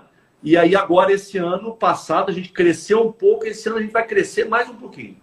E você é, tinha muitos anunciantes. Se você reduziu os anunciantes, como é que você fez isso? É, isso foi uma coisa que também foi muito polêmica no início, né? Porque quando eu fui contratado, eu fiz uma análise de Pareto. Essa análise eu acho que você conhece, que é 80% dos seus negócios estão na mão de 20% dos seus clientes. Eu né? uso isso muito. É, é, eu uso em todos os lugares onde eu passei. Todos os lugares, shopping center, em todos os lugares, não tem erro, não tem erro. Uhum. E aí, quando eu fiz essa primeira análise no, no na Record, a Record tinha, para você ter uma ideia, a Record tinha 180 clientes em, em 2007. Né? E quando eu fazia Pareto, 30, é, dava, dava um Pareto maior, para você ter uma ideia, dava 90%. Ou seja, tipo 20 clientes dos 180, 20 clientes representavam 90% é, do faturamento da companhia. E 160 clientes representavam 10% do faturamento da companhia. Ou seja, tu perdia tempo à toa. Exatamente. Com 160 caras te ligando, e aí você tinha de tudo. Você tinha comercial que o cara não tinha dinheiro para produzir, que estava na televisão, que não tinha que estar na televisão, que era um cara de rádio. Aí você tinha vários, vários casos. Né? Produto que não tinha que estar, que aquilo atrapalhava o break. Né? É. É, então, vários casos. Eu tinha, por exemplo, eu lembro quando eu entrei, eu trabalhava ainda em Benfica, eu cheguei a trabalhar um período em Benfica, uns 4, 5 meses. Todo dia na hora do almoço, que é o jornalismo local nosso, né, que é o nosso balanço geral, eu ligava, eu, eu recebia o telefonema do meu chefe da época, o presidente, que é o Marcelo Silva, dando bronca por causa do break, né? Tomás, olha esse comercial. Falei, chefe, mas eu acabei de chegar. Não, mas agora já é problema seu. Tem que resolver e tal. Aí eu comecei a ver com esse negócio do Pareto, cheguei um dia para ele, fiz essa análise, falei, chefe, deixa eu te falar um negócio. Nós vamos ter que fazer um clean-up de cliente aqui. Ele falou, como assim? Eu fui, te contratei para você, você botar mais cliente para dentro. Eu falei, não, você me contratou para faturar mais, não para trazer mais cliente. Aí ele falou, não, mas como é que é isso? Eu falei, eu vou fazer um clean-up, eu vou diminuir o número de clientes vou faturar mais. Ele falou, pô, olha, isso não funciona. Eu falei, funciona. e aí, se você vê, eu vou te mandar depois no zap, é, se você vê, eu fui saindo de 180 e fui baixando, baixando. Hoje eu tenho 90, eu tenho a metade dos clientes com 10 vezes o faturamento. Que maravilha. Ou seja, 13 anos depois, eu tenho a metade dos clientes e eu tenho 10 vezes o faturamento. A curva é assim, Chantilly. É, é. E, aí, e aí você vê hoje, se você pega os 90 clientes e você aplica Pareto, dá 20 clientes são responsáveis por 80% do meu faturamento. Continua, né? Continua. Impressionante, cara. É inacreditável. Só que agora o volume é maior, né? Então, é, aí vale você a pena. hoje, por exemplo, 20%, né? É, de 200, 220 milhões são 44 milhões, tá certo? Então, você tem que fazer uma análise de Pareto e depois, é lógico, é. você tem que ir fazendo. Não, né, vale a pena, vale a pena. Um ajuste, né? É. Mas hoje, por exemplo, o que, que a gente faz? A gente, por exemplo, quando vai trabalhar no início do ano, é, fazendo, por exemplo, uma gestão é, de cumprimento de meta, por exemplo, né? que, por exemplo, nesse período do Covid, nós já já você vai tocar nesse assunto, é. é muito importante. Então, por exemplo, o foco inicial nosso no início do ano, a gente sai do planejamento em setembro, eu faço uma reunião com, com meus executivos há 13 anos, que a gente faz todo ano, a gente fecha num hotel, fica quatro dias, e a gente desenha o ano seguinte, né? sai de lá um book, eu tenho um book completo de cada ano destes 13 anos, né? eu falo com o meu chefe que se um dia me mandar embora e trazer qualquer cara, não tem erro. Se o cara não quiser fazer coisa errada, entrega o book na mão do cara e fala pro cara, segue o book, entendeu? Que o cara vai bater a meta, se ele fizer o que está escrito ali, né? E aí você pega ali, ali no, no nesse book de planejamento, ah, ali a gente tem o, o, foco que esse Pareto, né, esses 80% ali, a gente foca no início do ano. Então eu pego esses 20 clientes, faço um tour de força dessa galera vamos fechando os contratos anuais, vamos trabalhando para ter a leitura de quanto que eles vão investir ao longo do ano. E aí você chega lá para março, abril, você já está com o seu desenho de ano meio que pronto, entendeu? Você pode ter um problema de 15, 20%? Claro que você pode, porque você tem 60 clientes, 70 clientes dos seus 90 que são responsáveis por 20% do seu faturamento. Só que é muito mais difícil você ter problema em, 9, em 70 do que você ter problema em 20. É lógico. Né? Então, os grandes problemas estão aqui. A partir do momento que você neutralizou aqui nos primeiros 20 clientes, é mais fácil você chegar no, no final do ano. Tanto que você vai, eu vou te, se a gente tiver a oportunidade aí na hora que você for falar do Covid, cara, eu, é, é, eu, eu, vou te falar que eu estou conseguindo passar pelo problema, entendeu? Entendi. Por causa dessa gestão, entendeu? Dessa gestão é, cirúrgica que eu digo. Né? Então, já, vamos, já vamos emendar no, no coronavírus, então. Como é que você está enfrentando isso aí? O que, que você planejou? A, a, primeiro, a audiência aumentou? A audiência aumentou muito. Aumentou muito. muito. Né? TV muito. aberta, fechada, muito, tudo. Muito. Hoje saiu um dado no, no não sei se no mensagem, acho que no mensagem. É, o tempo médio de permanência à frente da TV aumentou uma hora e vinte, que é coisa pra caramba. Aumentou muito a, a permanência. A audiência aumentou, né? Mas, logicamente, nós temos um negócio que depende de audiência e de faturamento. Né? São duas variáveis super importantes.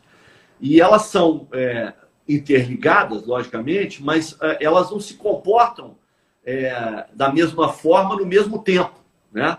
Então, quer dizer, não acontece você subir uma hora e vinte de permanência e o faturamento aumentar, né?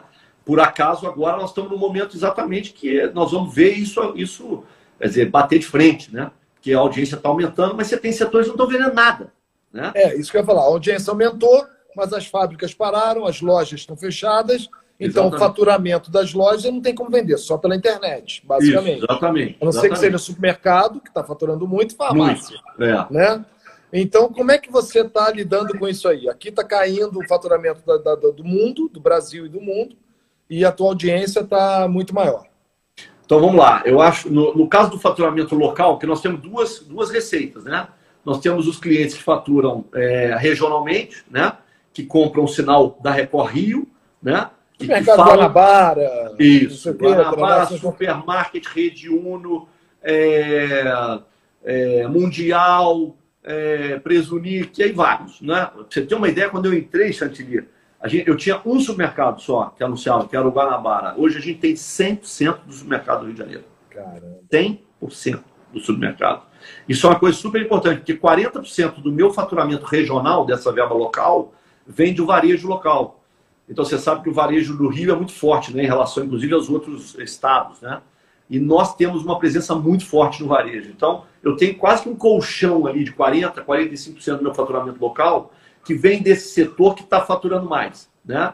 Então, eu não vou citar nome aqui na live, mas tem uma rede que, que, que se beneficiou desse momento. Você sabe que também tem é, esse momento de crise. É bom para você começar a ver quem é parceiro, quem não é, né?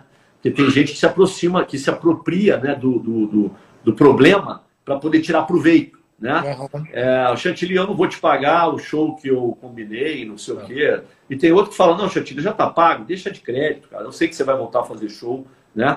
E eu não vou tomar o seu dinheiro porque ele pode fazer falta pro teu filho aí para as compras do supermercado. Então, assim, eu sou muito assim, cara. Eu acho que isso tem a ver com o que a gente falou também do, do network. Eu acho que a gente não, a gente não, não, não tá ali naquela posição à toa, entendeu? A gente, de alguma maneira, a gente faz parte do mercado, né? E um dia eu posso estar na Record, outro dia eu posso estar no mundo da música. E aí você vai chegar pro cara lá, porque você é um cara respeitado, vai falar, pô, Tomazinho é brother, cara, esse cara é nota mil. Esse cara é legal pra caramba. Então, quer dizer, quem, quem é, é senhor do destino? Né? Então, assim, as nossas atitudes é que vão fazer é, o nosso futuro, né? o nosso crescimento, a nossa respeitabilidade no mercado. Então, uma rede, por exemplo, ligou e falou: não, agora, por causa do coronavírus, eu quero diminuir o volume de inserções, quero comprar menos e quero ganhar mais desconto, não sei o quê. Vendendo 30% a mais. É, é. Aí eu falei, não, beleza, beleza, demos o desconto, é, diminuiu um pouco o investimento, mas a gente. É, mas o mundo dá volta. Do mesmo jeito que a gente é, retribui para as pessoas legais, que foram legais com a gente quando a gente precisou de um emprego, a gente também retribui quando a pessoa também não é legal com a gente, né? Porque a vida é, é um, né, uma espiral, né? Então, é, mas como esse, esse setor, por exemplo, meio que me deu um colchão, entendeu? Outros, outros segmentos, Chantilly, estão utilizando muito bem também o momento para fazer é, o famoso institucional que nós dois conhecemos bem, que é o momento de construir marca. Ou seja, as pessoas estão na, na frente da televisão, então se tem um momento você falar, querer passar uma mensagem positiva, que vá realmente tocar fundo no coração das pessoas, no momento que elas estão fragilizadas, né? É, e aí tem muita marca que estava, por exemplo, com um determinado volume de compra ali para fazer varejo, por exemplo, trocando por institucional. Né? Então a gente está tá conseguindo passar batido é, com raríssimas exceções. Né? Tem um cliente grande nosso de cosmético que está com dificuldade, que não está vendendo nada, né? que é um cliente novo. Ele ainda não tinha ainda, é, não tinha ainda presença de PDV, ele não tinha ainda um volume grande de internet, então ele está sofrendo muito. Esse está renegociando o prazo de pagamento. Mas fora isso, eu estou conseguindo passar batido, entendeu? Pela crise. Eu, você tem uma ideia? Meu chefe me proibiu também de falar, mas eu vou falar aqui na live, só tem gente nossa aqui, é, que não era para a gente falar que a gente está indo bem de venda e tal, mas, cara, a gente está conseguindo passar por março e por abril, entendeu? É, se, eu acredito que se eu passar por março e abril, eu vou ficar com um pepino em maio, entendeu? Meu pepino concentrado vai ser maio. Se eu passar por maio, eu passo pela crise, entendeu? Que vai ser uma vitória é, histórica. histórica. O meu negócio acabou, é. eu tô fazendo live. É, eu tô, imagino. Eu tô, eu tô, querendo pegar o lugar do Pedro Bial, pô. Se Deus é, quiser. É verdade, verdade. Ou não, na Record, hein? Oh, é, se eu te falar, se eu te falar que a gente está conseguindo bater a meta, você vai falar, não, não é possível, Tomás. Nossa, a gente está é. conseguindo bater a meta. Entendeu? Com certeza. Eu... Agora, isso eu acho que é um reflexo e um retrato do que eu te falei de, de, de 13 anos. 13 anos, é o trabalho, é Planejamento, entendeu? Cirúrgico. O nosso, nosso planejamento lá, quando a gente faz essas convenções, eu apresento para a companhia, na volta do, do, do, da convenção, eu apresento quanto que vai vir de real por cliente. Não é aquela coisa assim, vou crescer 3,47. Nada disso, cara. Eu sento com os executivos de cada uma das carteiras, a gente vê por cliente quanto que cada cliente vai crescer, e aí a gente compõe o número que a gente vai entregar para o CEO da companhia, entendeu? Porque como o nosso negócio só tem uma fonte de receita, é. quando eu saio desse planejamento e entrego o faturamento para o CEO da Record Rio, ele faz todo o planejamento de despesa dele com base no que a companhia vai faturar. Então tem que ser uma, uma, uma, um número realmente muito, muito, muito, muito criterioso, porque senão pode jogar a companhia no chão. É verdade. O cara pode sair comprando equipamento, fazendo investimento de sede nova, comprando carro, trocando frota, aperfeiçoando equipamento, o cara pode capotar, brother. Então, é assim, o, o, nosso negócio é um negócio, assim, muito, muito, muito responsável, muito cirúrgico, entendeu? E nessa, nessa fase de crise ficou claro isso. Isso foi muito bom para a gente aqui no Rio. Você acha que as marcas estão trabalhando com responsabilidade, no geral? Uh, as marcas estão enfrentando esse coronavírus é, com responsabilidade? Ou, ah, estão se aproveitando? O que, que você acha acho, do geral, assim? Acho que não, Chantilly. Acho que não. Eu acho, é, agora, por exemplo, você começa a ver um movimento maior, né? No primeiro momento você via três ou quatro marcas, né? O McDonald's fez um trabalho maravilhoso, né? De, de, de mudança da marca, né? É, tiveram algumas marcas que mexeram nas marcas, afastaram. Tinha uns quatro ali que fizeram realmente um trabalho muito bacana mas depois disso eu senti que o impacto também, porque nós estamos falando também de uma coisa nova, né? Uma coisa que nós nunca imaginávamos que a nossa geração fosse passar por um negócio desse, né? É, Muita gente também não imaginava que essa quarentena ia se estender por tanto tempo, né? As pessoas, por quarentena, as pessoas acharam que ia ficar 15 dias em casa. Ninguém, acho que ninguém projetou na pior da coisa 60 dias em casa. Acho que ninguém imaginou um negócio desse, né? nós já vamos agora para o final de abril. Quer dizer, eu acho que a gente está em quarentena já tem quanto tempo? 45 dois meses. Vai fazer dois Quase meses. dois meses, vai fazer dois meses. É. Quer dizer, é um negócio louco, muito louco. Né? Então, eu acho que agora as marcas começam, de alguma maneira, a entender é, o problema, a dimensão do processo. Né? Hoje, para você ter uma ideia, eu acabei de fechar um negócio com uma, uma rede de shoppings, né? É, eu não vou falar ainda o nome, porque ela não assinou ainda, mas você vai ver no ar, né? você vai ver o que eu estou falando que é uma rede que não estava em televisão há muito tempo, fez um filme para a internet, lindo, lindo, lindo, né? E aí, quando eu peguei esse filme na internet e liguei para o, o dono da, da, da, rede, né? Falei, cara, esse filme não pode não estar na televisão, né? O filme é muito bom, tem uma mensagem bacanérrima para a população, né? É, em cima do coronavírus. Falei, cara, esse filme não pode ficar na internet sem visibilidade, né? E aí ele, ele me botou em contato com a diretora de marketing da, da rede e a gente praticamente viabilizou, eu acho que ela deve dar o ok hoje no fim do dia. Ela fez uma redução, o filme estava com 1 minuto e 30 mais ou menos, fez uma redução para um minuto e o filme vai estar tá veiculando aí nos próximos 15 dias e você certamente vai ser impactado.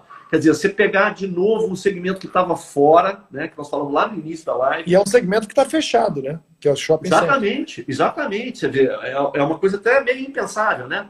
Tomás, é. o cara está fechado, vai veicular. Por quê? porque a mensagem tem muito a ver com o É momento. a volta, é quando você puder voltar, você tá, está aqui esperando você, é tipo isso. Né? Lembra do chantilly. Né? Isso, Ou seja, então eu acho que isso é o trabalho de marketing correto, né? o trabalho de, de, de comunicação que tem que ser feito. Né? Então, eu acho também que de alguma maneira a gente meio que voltou um pouco às origens, sabe? Entendi. Essa coisa de não poder fazer o varejo, porque não está podendo vender nada, né? Não, é. tem mais, não tem mais como fazer produto de preço, né? Então, de alguma maneira, você exercita também a sua criatividade no sentido de buscar propósito para a tua companhia, né? Qual é o propósito da companhia, né? Nós estamos com uma campanha é, institucional é, bacanérrima no ar, que é exatamente isso, né? É um filme em que o Rio de Janeiro reclama pela nossa ausência, né? A nossa cidade fala, poxa, cadê, cadê você? o carioca? Cadê o carioca? carioca, né? Eu que sempre me preparei para você, aí vai passando por umas imagens maravilhosas do Rio de Janeiro, e ele fala, né? Onde, onde vocês estão? Né? E aí, ao longo do filme, a gente vai, o, o Rio vai dizendo para o Carioca que está com saudade, mas que tudo bem, que ele entende, né? Que se é para que o Carioca se cuide, que se é para o Carioca ficar saudável, ele vai esperar e ele vai estar tá se, se preparando cada vez mais para nos receber, né? Para quando a gente voltar a poder frequentar a cidade maravilhosa. Então, quer dizer, isso para uma companhia como a nossa, né, que é uma companhia regional, né, fazer uma deferência, fazer uma declaração de amor ao Rio de Janeiro, é um momento extremamente oportuno. Né? Foi difícil vender internamente, porque é um momento que a gente está em dificuldade, um momento que a gente está com uma, uma, uma, paisagem de insegurança né, com relação à venda e tal, fazer investimento agora em, em produção de filme e tal. Mas aí entra, eu acho, que os grandes líderes, né? do é. presidente da companhia, a gente, a gente sentou e falou, cara, o momento de marcar a posição é uma mensagem extremamente inteligente. Criamos um mote que é vai, vai dar tudo certo, fica bem. Né? Então, todos os apresentadores falam, fica bem, vai passar. Né? Uma mensagem de, de também de tranquilidade, porque eu acho é. que alguns veículos estão aterrorizando a população. Isso, na minha opinião, na minha humilde opinião, não sou jornalista, mas eu não acredito nisso, entendeu, Chantilly? Eu acho que isso é um caminho equivocado da então, área. Vamos, vamos entrar nesse ponto aí. É, eu, eu, queria fazer uma pergunta antes, mas eu quero entrar nesse ponto também. Só para não perder, é, senão eu vou esquecer. Como é que você viu a ação do Conar com Gustavo Lima e com as lives dos sertanejos, basicamente dos sertanejos, bebendo? Você que é um cara de associação, é, lógico que não é do Conar, você é da Associação de, de Brasileira de Marketing. Brasileira de Marketing mas o CONAR é que regulamenta a, a, mídia. E tem uma coisa que eu fiquei pensando desde o momento que eu vi a primeira live: é o seguinte, em televisão, você não pode ter o consumo, certo? Você não pode ter, desde aquela época do Zeca Pagodinho, que eu participei ali das ações da Skin Cariol, o experimenta. Oi. Como é que no Big Brother pode beber pra caramba? Não, então, vamos falar disso tudo. Eu tô dizendo o seguinte: o comercial da marca Brahma, ou da Antártica, ou da Skin Cariol, não pode mais fazer isso aqui. Isso aqui não é É. Opa, até meu olho. Meu é água, não é cerveja. Mas assim, eu não vou falar o que, que é. Opa! Aí sim. Essa aqui é três horas de live, vamos embora. Cachaça mineira. E aí é o seguinte, e de uma hora para outra, a internet, ela é um, continua sendo uma parte, um, um, uma continuação da televisão. Hoje ela é uma televisão 2, né? Tanto que você tem o Record Play, alguma coisa assim, né? Você tem as coisas todas, todo mundo tem. Play Plus. No nosso Play Plus. Play Plus, exatamente. É Play Plus. É, que você tem a continuação da televisão na casa, na, na, na, internet das pessoas, no digital. Como é que você viu isso? O cara bebendo, o cara ficando alcoolizado, caindo, tal, e a marca ali, o produto ali sendo exposto, é, sem uma, uma uma, um anúncio de, de marca. Como é que você viu isso? Se não quiser falar também, não fala, tá? Para não, não, não vejo nenhum problema. Tá. Eu vou falar sobre a ótica pessoal e sobre a ótica corporativa. Tá? tá. É, eu, como profissional de marketing, eu acho que a imagem né, de uma pessoa que tem, é, o nome já diz, né? Uma pessoa que é pública, né? A partir do momento que nós dois é, nos, nos é, colocamos aqui numa live, nós temos, nós temos é, obrigação de deixar alguém chegar aqui e falar: Chantilly, você falou besteira, Tomás, não estou concordando com o que está falando. É direito de qualquer um que está aqui, porque o nome já diz, é uma live. Quer dizer, nós estamos nos colocando aqui numa posição, tá certo? Em que a gente está publicando a nossa imagem, né? Nós estamos aqui abrindo a nossa imagem. Outro dia, não sei se você viu, o Balanço Geral está fazendo uma coisa super bacana. É, ela pega uma live. Então, por exemplo, se o Tino tivesse agora no Balanço Geral, ao vivo, o que, que ele ia fazer? Ele entra no Instagram do Chantilly, sem o Chantilly saber. Ele se conecta, porque para ele aparece nós dois assim, do jeito que tá, não é isso? E ele pega e coloca na tela do balanço geral. Então ele joga do celular dele para a tela do balanço geral. Então nós dois estamos ali falando, achando que estamos falando para 200 e poucos caras, e nós estamos falando para um milhão Júnior. e meio, um milhão e meio de pessoas. Olha o Tino Júnior, acabou de responder. Pena que eu não estou ao vivo. Olha lá, estou falando com você, e aí, legal. É. Pena que eu não estou ao vivo, viu? Ele está fazendo isso, entendeu? Então, e é direito dele. E é direito dele. Por quê? Porque nós dois estamos abrindo a nossa live. Vamos ver. Então, o que, que eu quero dizer com isso? As pessoas que têm a sua vida pública, que fazem isso que nós estamos fazendo aqui, para milhões e milhões de pessoas, elas têm que aprender o seguinte, que tem uma hora que pode ser bom e tem uma hora que pode ser ruim, né? Então, por exemplo, quando você transforma a tua carreira, você é um cara, é, de repente, que explodiu, né? É, como vários que você administrou carreira, né? E aí a sua, a sua é, imagem é projetada, alavancada, e você começa a faturar com essa alavancagem, né? Isso é um benefício da alavancagem da sua imagem pública. Agora, também quando você faz alguma coisa que não é boa, geralmente essas pessoas não gostam. É. E elas vão contra a mídia. Ah, não, porque a mídia está me criticando. Né? sabe, eu, eu vejo isso uma, como uma coisa assim, é uma hipocrisia, né? Então, quer dizer, vale para me faturar, mas não vale para me criticar, né? Eu não acredito em, em, dois pesos, em duas medidas, eu sou um cara muito justo, entendeu? Então, por exemplo, no caso do, do, do Gustavo, né? É, se ele pode beber na live, ele está fazendo uma live da casa dele, é, na minha opinião, ele pode fazer, né? É, porque o Big Brother as pessoas bebem às 10 horas da noite e, e ficam caindo, né? E não quero ficar falando aqui da, da principal concorrente, mas enfim, só para de alguma maneira criar um contraponto, as pessoas caem, né? Bebem, e a minha filha adora ver, né? E fica vendo achando que aquilo é legal. As pessoas caindo, né? Eu, particularmente, não acho legal. Como eu acho que o Gustavo, como uma pessoa pública, não deveria, né? porque aí entra na questão da imagem dele, né? É, nós estamos vendo, por exemplo, o que está acontecendo com o Ronaldinho Gaúcho, né? Ah. Quer dizer, eu, eu acho acabou a imagem do Ronaldinho. Que marca vai fazer uso da imagem do Ronaldinho. Depois desse episódio do Paraguai, né? Então, quando a gente é, trabalha é, o profissional enquanto produto, que é o que eu acho que todo mundo que coloca a sua imagem de maneira pública, né? ela tem que trabalhar a sua imagem. E aí é o nosso papel. Aí eu, como presidente do Conselho Superior da Associação Brasileira de Marketing e Negócio, falo para você, ele não deveria. Se você fala ele poderia, ele poderia. Está na casa dele, a live na casa dele. Né? Agora, ele deveria? Não deveria. Né? Eu, eu, na minha humilde opinião, como profissional de marketing, não deveria. Né? E essa guerra, existe uma guerra com a Globo? Como é que é isso? Você está falando no sentido de Record e Globo ou você está falando no sentido de governo e, Globo? Record e Globo. Record e Globo. Cara, a guerra é uma guerra de mercado. Né? No meu entendimento, eu entendo como uma guerra de mercado. Né? E eu acho que, enquanto está no tabuleiro, a gente tem que jogar o jogo. Né? Eu, eu trabalhei na Coca-Cola, né? Na Coca-Cola, para você ter uma ideia, eu não podia falar Pepsi, era proibido é. falar Pepsi, proibido beber Pepsi. Não pode né? beber, tinha É, imagina, um gerente meu, colega meu, não, eu não podia do lado. Eu trabalhava para Coca-Cola, não podia beber. Eu é, foi pego bebendo, foi pego bebendo até perder emprego. O gerente é. minha, do meu lado. Ele chegou na segunda-feira, foi degolado. É, e eu acho certo, quer dizer, porque se você é um, é um gerente, um diretor de uma companhia como essa, se você realmente não acredita no produto que você está ali administrando, vendendo, no meu caso, eu era profissional de marketing. Quer dizer, você não pode estar numa função dessa, entendeu?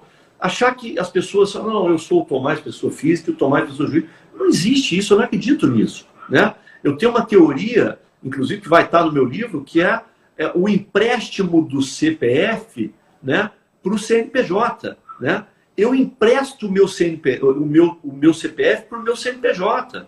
Eu, quando estou aqui, é o Tomás Naves, amigo do Chantilly, que é um amigo do Chantilly da época da Mesbla, né, de 20 e tantos anos atrás, 25 anos atrás, ou é o Tomás da Record? Para cada, é, para cada membro nosso aqui da nossa live, eu estou sendo enxergado de uma forma, mas a maioria que me conhece profissionalmente está me enxergando como Tomás da Record. É verdade. Então, quer dizer, eu empresto meu CPF para o meu CNPJ. Então, é muito importante essa questão do entendimento é, do profissional enquanto marca. Então, por é. exemplo, quando eu dou uma entrevista para o jornal, muitas pessoas falam: ah, tem que tomar cuidado porque o cara está se autopromovendo. Autopromovendo? Não. Eu, quando dou uma entrevista para uma, uma uma rádio ou para um jornal, o cara está olhando, ele está enxergando a Record. É verdade. Está enxergando a Record. Então, é, a gente tem que tomar muito cuidado com essa questão da imagem, né? Porque é, é muito difícil você falar assim, não, vou separar, né? Uma coisa da outra. Né? Nós estamos falando aí do caso do, do, do, da guerra das, das emissoras, né? do tabuleiro. Então, eu acho que se é válido é, no tabuleiro, seja, se não tem é, golpe baixo, sabe? Tudo é válido. Tudo é válido. Guerra de produto, né? Que é o que eu acho que vai acontecer no nosso negócio. O dia que a concorrente perder a audiência, esse é o cenário que eu realmente acredito que vai acontecer, nunca mais vai ter um monopólio. Uhum. Nós nunca mais, a nossa geração pegou isso, mas nenhuma geração futura nossa vai pegar um monopólio na televisão aberta brasileira. Achar você... que a Record um dia pode passar a concorrente e virar uma, uma, uma emissora como foi a, a, emissora dos Marinhos, essa chance não existe. O que vai acontecer no Brasil é o que acontece hoje no mundo inteiro. Só tem dois lugares onde ainda existe ainda duas televisões que, que, que competem como é, Record e Globo, que é no México, Televisa e, e, e Azteca. Não tem mais nenhum lugar no mundo. E você acha que nessa, né, agora sim, é, no, no coronavírus, nessa pandemia, é, você falou ali, eles estão botando muita pressão para baixo, até para ir contra o governo? Você vê essa realmente o que o governo vejo, reclama? Vejo, vejo sim. Porque eu, eu pego é, muito. É, eu sou um cara mais de internet, né, hoje em dia. Então, eu estou tendo um problema que eu não estou conseguindo fixar em televisão. Eu estou ficando muito no celular, muito na internet, muito conversando com amigos. Voltei a conversar muito com amigos aqui na live e à noite e batendo papo, coisa que a gente meio que esqueceu de fazer na vida, né? E, e eu entro muito na internet. Eu sempre entro no R7. Eu sou um assíduo do R7. Eu vejo a Globo.com e vejo o R7. Cara, e é incrível, dá vontade de fotografar. As duas, os tops ali da, da, das páginas, um é jogando para baixo, que o mundo vai acabar, e o outro é uma Esperança. coisa positiva. Esperança. Esperança vacina, Ó, tá ruim, o número tá ruim, mas agora tem tantas pessoas salvas, tem não sei o quê. E isso já há um tempo, não é agora não, isso já há um tempo que eu venho acompanhando. Realmente hoje, inclusive, hoje, inclusive, se você entrar lá, você vai ver o número de pessoas salvas é maior do que o número de pessoas infectadas. É. Isso é um dado maravilhoso. É, exatamente. Dado você vê que estão usando e abusando da, da, da do coronavírus para uma coisa. Eu tenho, eu tenho certeza absoluta, né? É, eu tenho que tomar um pouco de cuidado, porque como eu falei com você que eu acho muito difícil separar o CPF e o CNPJ, né? Uhum. Então eu aqui estou falando como, como tá, Tomás tá, então, teu amigo. Só que você não, não. Quiser. Só tomar cuidado, só tomar tá. cuidado. É, porque eu, particularmente, né, é, aí o Tomás Naves, né, por isso que eu estou te falando que eu vou tirar o chapéu, né, qual o Tomás Naves, eu particularmente não acredito muito nos números que estão sendo apresentados, né? Porque eu, eu particularmente não acredito em coincidência, né?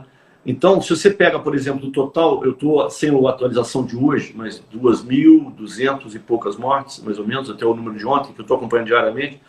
É, se você pegar os números de São Paulo, Rio, é, Ceará, Pernambuco e Amazonas, esses cinco estados é, somam 80% do total de óbitos do total de óbitos do Brasil. Se você pegar 2.254, que era o número de óbitos de ontem, e pegar 80%, esse número é o total de óbitos de Rio, São Paulo, Ceará, Pernambuco e Amazonas. Coincidentemente ou não, aí é que eu, eu não sou dono da verdade, né, mas isso é uma, é uma crença minha, eu tenho o direito de pensar no que eu quiser. Né? E como eu trabalho muito com número, lei de Pareto, a vida inteira fiz isso, eu, eu não acredito em coincidência, entendeu? Esses cinco estados são comandados por inimigos do presidente da República. Então, se você pega os outros 18 estados da federação, faltam 300, vão dar, esse número vai dar depois, 380 e poucos óbitos em 18 estados da federação. Se você dividir 380 óbitos por 18, vai dar 20 e poucos óbitos por estado. E se você olhar depois, se você for na listinha, tem umas discrepâncias. A conta não é essa, porque ela não é linear, é. mas você vai ver que tem um que é 25, tem um que é 30, tem um outro que é 18, tem outro que é 3, tem um que é 1, que foi Tocantins, que parece que apareceu um agora, mas é tudo, o comportamento é mais ou menos esse. 20 óbitos em três meses de coronavírus. São sete pessoas por mês. Desculpa, Chantilly. Não dá para a gente parar um país ou um estado por causa de sete óbitos por mês. Verdade. Que a gente nem sabe, Chantilly, se desses 20 óbitos em média dos 18 estados, se todos eles são Covid, porque o que está acontecendo é que o cara tem um probleminha, uma, uma, uma virose, estão colocando na conta do Covid, né? Então, assim, hoje eu vi um áudio maravilhoso do Mineiro falando o seguinte, cara, nós julgamos o PIB brasileiro esse ano 3% para baixo. Sabe quanto representa isso? 220 bilhões de reais. 220 bilhões de reais. O Brasil vai deixar de botar no caixa 220 bilhões de reais. Se em vez de fazer o que nós fizemos, nós tivéssemos feito, vamos pegar então 150 bilhões, não vamos fechar nada, vamos pegar 150 bilhões e vamos colocar na saúde, vamos comprar respirador pagando ágil, podia fazer o que for. Com 150 bilhões, você comprava um respirador tomava dos Estados Unidos, pagava ágio. Quer dizer, nós fizemos o contrário. Nós derrubamos a nossa economia e esses estados que estão com 20 óbitos. A gente pulou para mil pessoas agora. Não sei o que aconteceu. A gente pulou para mil pessoas na live. que agora. loucura. Olha alguém, só. Botou, alguém botou a gente ao vivo aí na TV Record. Deve ter sido. Se bobear, o Tino está botando alguma coisa. Se bobear, o Tino que botou no Cidade Alerta. Olha o que eu estou é. falando. Vê se não é o Tino que botou no Cidade Alerta. É. E, então, Chantilly, é, concluindo, eu não acredito, entendeu? É um vírus que não gosta do, dos amigos do Bolsonaro. Quer dizer, os outros 18 estados, o vírus não vai. Entendeu? não estou menosprezando o vírus. Tem não, muita gente falecendo, 2 mil óbitos é muita coisa. Mas assim, cara, eu não acredito em coincidência. Então, essa troca do Ministério, para mim, ela é muito boa.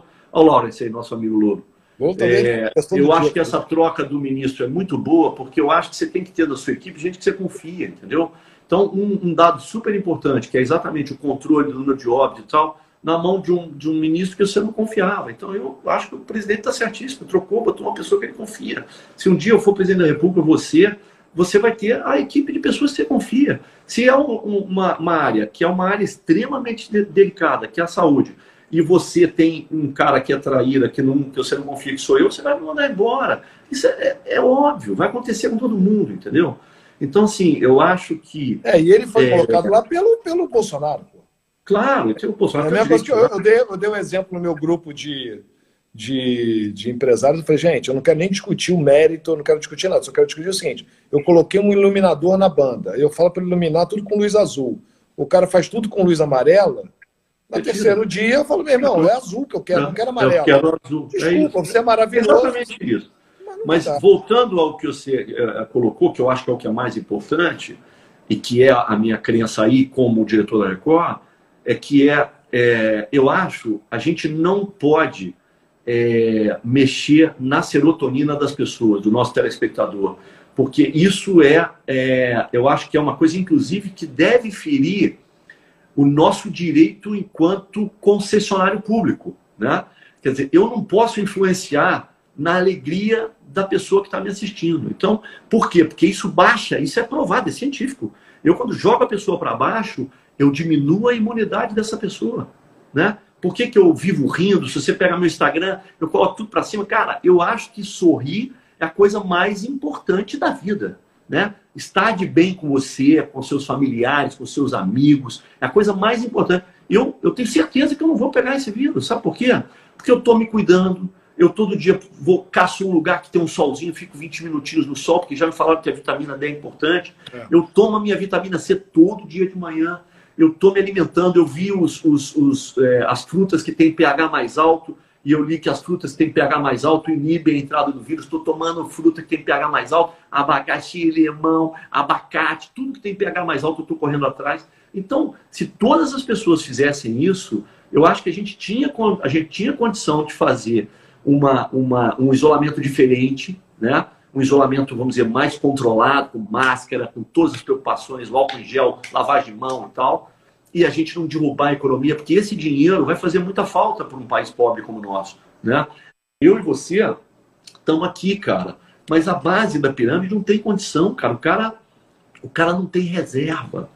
Então, o cara que, que prega meus quadros aqui, o cara que de vez em quando vem aqui para me ajudar a pregar os quadros, Outro dia ele ligou para a menina, para a decoradora, e falou que ele não tinha nada. O filho dele abriu a geladeira e não tinha nada três dias na geladeira, Chantilly. É. Desculpa, cara. Eu não consigo conviver com isso, cara. É, tá, tá eu peguei e mandei meu motorista para o supermercado, comprei, fiz compra para um mês pro cara. Só que eu não vou salvar o mundo. Quantos desse? Quantos desse cara devem ter, Chantilly? É. Que não vão ter um Tomás para poder fazer a compra do mês do cara, entendeu? Então, assim, eu acho que tem que enfrentar o vírus, mas não pode deixar as pessoas com fome, cara. Não pode, entendeu? E aí, voltando ao número, quando eu falo para você que eu não confio no número, eu tô, eu tô super feliz agora com essa mudança, porque de alguma maneira, como eu também não estava, vamos dizer, me sentindo confortável com os números, porque eu achava que o gestor da, da saúde não era um cara confiável né, na, na figura do número um, então eu também estava inseguro com relação aos números. Então, para mim, o Tati está sentado ali, para mim é uma, é uma tranquilidade. Porque se ele agora para frente voltar a falar que está subindo e tal, eu vou confiar mais, entendeu? Porque eu estava desconfiado do número. Por exemplo, você soube que Belo Horizonte ontem, de ontem para hoje, morreu nenhuma pessoa. Nenhuma não, pessoa. Óbito zero. Então, quer dizer, eu acho também que essa curva, que todo mundo fala da curva, na minha opinião, nós vamos ter uma curva diferente, graças a Deus, da Itália, da Normandia, da, da França. Por quê? Por causa do nosso clima. Então, eu acho que quando todo mundo falar o primeiro óbito, é, eles, eles consideram o primeiro óbito só quando foi o primeiro caso é, que o Ministério de Saúde reconhece. Eu discordo também. Eu discordo. Por que, Chantilly, que o nosso país só vale a partir do primeiro óbito entregue para o Ministério da Saúde? Nós, nós vivemos numa redoma? Quando o primeiro chinês saiu lá em Wuhan, em janeiro, nós não tínhamos fronteira fechada, algum chinês veio para o Brasil em janeiro, passou o carnaval com a gente. E por que, que nós não tivemos caso de infecção em janeiro? Então, para mim, o período de infecção nosso é o mesmo do mundo. É que, é que estão considerando o nosso menor por causa do primeiro óbito que o Ministério da Saúde entende como oficial. Eu discordo. Nós não temos uma redoma, nós não temos uma barreira de proteção. Quer dizer, o Brasil é protegido durante 30 dias, não entrou ninguém aqui com coronavírus. Desculpa, o meu personal em janeiro passou mal, um cara que é triatleta, ele corre 23 horas, o cara maluco, e ele um dia levantou e falou, Tomás, estou me sentindo mal, o cara que é meu personal running, falou, estou me sentindo mal, cara, não estou conseguindo andar, ele estava com coronavírus. Ele estava, sintoma de coronavírus. Ele falou, cara, não conseguia andar, não sei o quê. Ele já estava de Covid, só que ninguém sabia ainda, porque era janeiro. Né? Ele nem, nem foi, quer dizer, ele passou pelo, pelo coronavírus. Então, acho que muita gente já está é, imunizada, na minha opinião, e acho aí já uma chometria, porque eu não sou médico, nem imologista, nem nada, chometria pura, é, muito também da minha crença, do meu positivismo, que nós vamos ter um número é, bem menor do que o resto do mundo, na minha opinião. E vem cá, para terminar esse papo maravilhoso, mas já estamos uma hora e meia, uma hora e quarenta. 1.160 aula... pessoas. É, eu, eu tô achando Será que meteram a gente? Eu acho que meteram a Xana, eu e Xana, a Xana entrando aí agora. Ah. Será que colocaram a gente no Cidade Alerta? Eu tô achando Ou que ele pediu para tá botar. Ao vivo, na Record. É, se alguém eu acho que ele botou. Eu acho que ele botou a gente no Cidade Alerta. É, ou a gente entrou ao vivo, ou então alguém. Ô, Tino, responde. Olha o Leozinho, olha o Léo Crespo aí. Ô, Tino, responde aí se você botou a gente no Cidade Alerta, Tino. Responde aí. Ou então entrou Aposto... um robô, hein? Olha o Alexis aí, ó. Olha o Alexis. Olha lá, 1202 foi o pico. Olha, o Lolo falou aí, 1202. É. O Reinaldo, o Tino botou no Cidade Alerta? Olha o Reinaldo entrou ali. Eu acho que ele botou, viu, Chantilly? Porque é. você viu a pancada que deu? Deu uma pancada, uma hora para outra, blum. Olha o Anderson, olha o diretor do núcleo de teledramaturgia aí, o Anderson. Gente da melhor qualidade, esse cara. Olha lá, coloquei, coloquei até, até minha avó, avó para assistir. ele deve ter colocado, sabe o quê? Ah, ele não, ele não tem o, o domínio do programa de cidade. Ele deve ter colocado na dele, entendeu? Ah, tá. Deve ter aí, botado pô. ele e aí a dele explodiu no, a sua. Boa, é. obrigado. Você viu a força do Tino, né? Lá, o papo tá bom lá. Você viu a força. E vem cá, Tomás, agora a gente está passando por uma crise que eu falo que sempre, quem, quem acompanha todo dia vai, vai ver que eu sou repetitivo. É, até o Mandetta tá vendo. O Tino Júnior falou que até o Mandetta tá assistindo.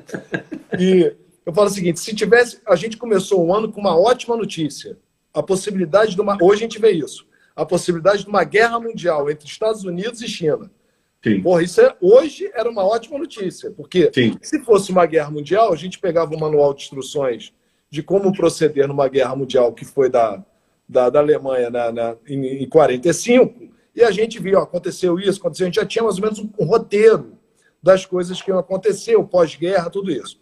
Agora a gente está escrevendo esse novo manual de de uma pandemia. Né? A gente está escrevendo nesse momento, todos nós, o mundo inteiro. O que, que você acha que pode acontecer? Será que o mundo, será que o Brasil saem mais fortes, é, como os países lá atrás saíram mais fortes depois de uma guerra mundial, depois de uma destruição? A velocidade da, da, da, da das coisas, da própria medicina, é muito mais, muito mais acelerado é, as melhorias para o ser humano acontecem muito na época da guerra, porque é muito experimento, né? Que agora a gente está vendo como está sendo a própria coisa de remédio para o coronavírus e de vacina, está sendo muito mais rápido do que seria normalmente se não tivesse uma pandemia. É, você acha que a gente vai sair mais forte? Você vê com esse teu otimismo que a gente vai ter um mundo melhor, um Brasil melhor? E o que, que mudou para você ficar em casa um mês? Ó, Chantilly, primeiro eu acho que o brasileiro não desiste nunca, né? O brasileiro tem essa coisa, a gente nunca participou de guerra, a gente não tem um, um histórico, né, de ter passado por um pepino como esse, né? Como você bem colocou, várias nações passaram por guerras e tiveram a oportunidade de se reinventar, né, de, de se redescobrir, né, de, de se redesenhar, de se redesenvolver.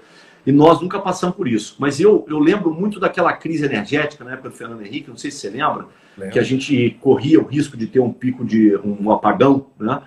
E, e eu, eu, trabalhava numa empresa espanhola. E o meu chefe na época falou: Tomás, o brasileiro vai aderir a esse negócio de ter que tirar a lampadinha, de desligar a freezer, tirar a lâmpada, não sei da onde. Eu falei: vai, o brasileiro vai aderir. Ele falou: não estou acreditando que vocês vão fazer isso. E eu lembro que o brasileiro aderiu, não sei se você se lembra disso, que nós derrubamos o consumo de energia e nós passamos pelo problema. Então, o brasileiro é muito de, de, de, de agregar, né? Ele é muito de, de ajudar. Né? A gente tem esse espírito colaborativo.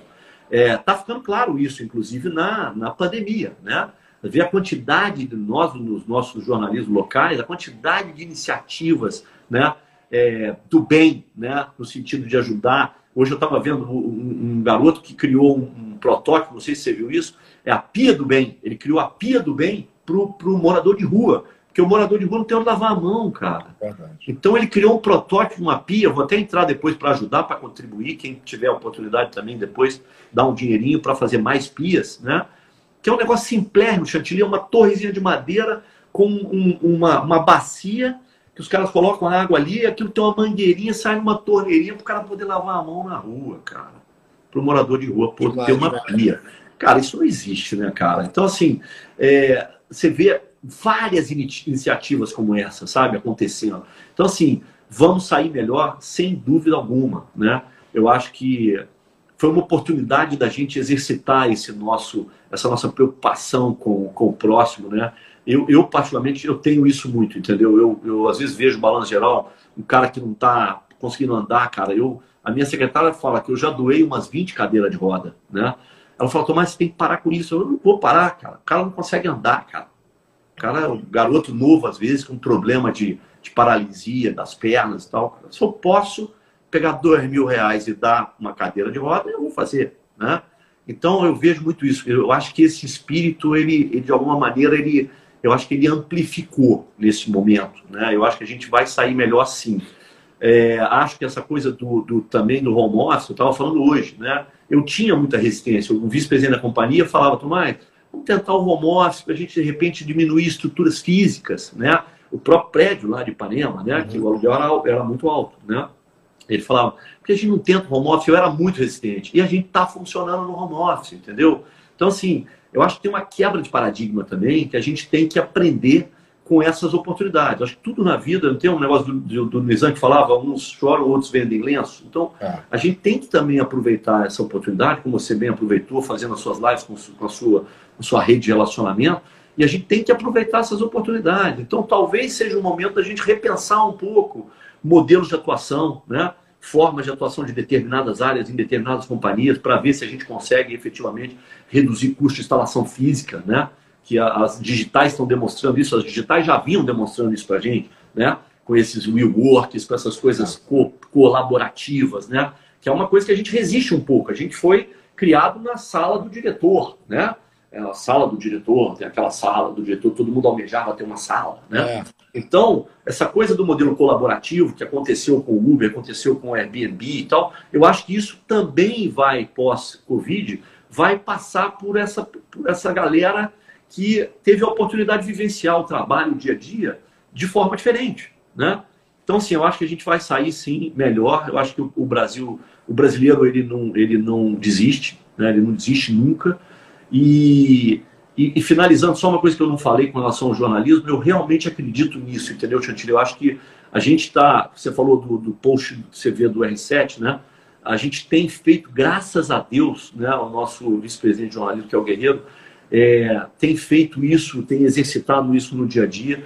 E o nosso jornal, apesar de você não estar assistindo, eu, eu te convido, né, e os nossos mil e tantos aí que estão nos assistindo, mil, mil e trinta e cinco, que possam assistir. É, o nosso jornal ele desceu um pouco de horário para 7h45, 7h40, e, e a concorrente tem o Jornal Nacional no horário tradicional, que é 8h30, 8h40. É, se você tiver a oportunidade um dia, assiste o nosso jornal e depois assiste o jornal da concorrente. Você vai ver que o nosso jornal ele tem uma preocupação em não derrubar a sua serotonina. Ele tem uma preocupação em não deixar você é, triste, infeliz e apavorado, né? É, isso é o que você falou no início, quer dizer, é uma guerra, guerra de produto. Eu não estou falando de guerra contra a, a, a concorrente. Nós estamos falando de guerra de produto. Eu tenho o direito de escolher um caminho editorial. Esse é o, do jeito que você tem o direito de escolher um line-up de um show.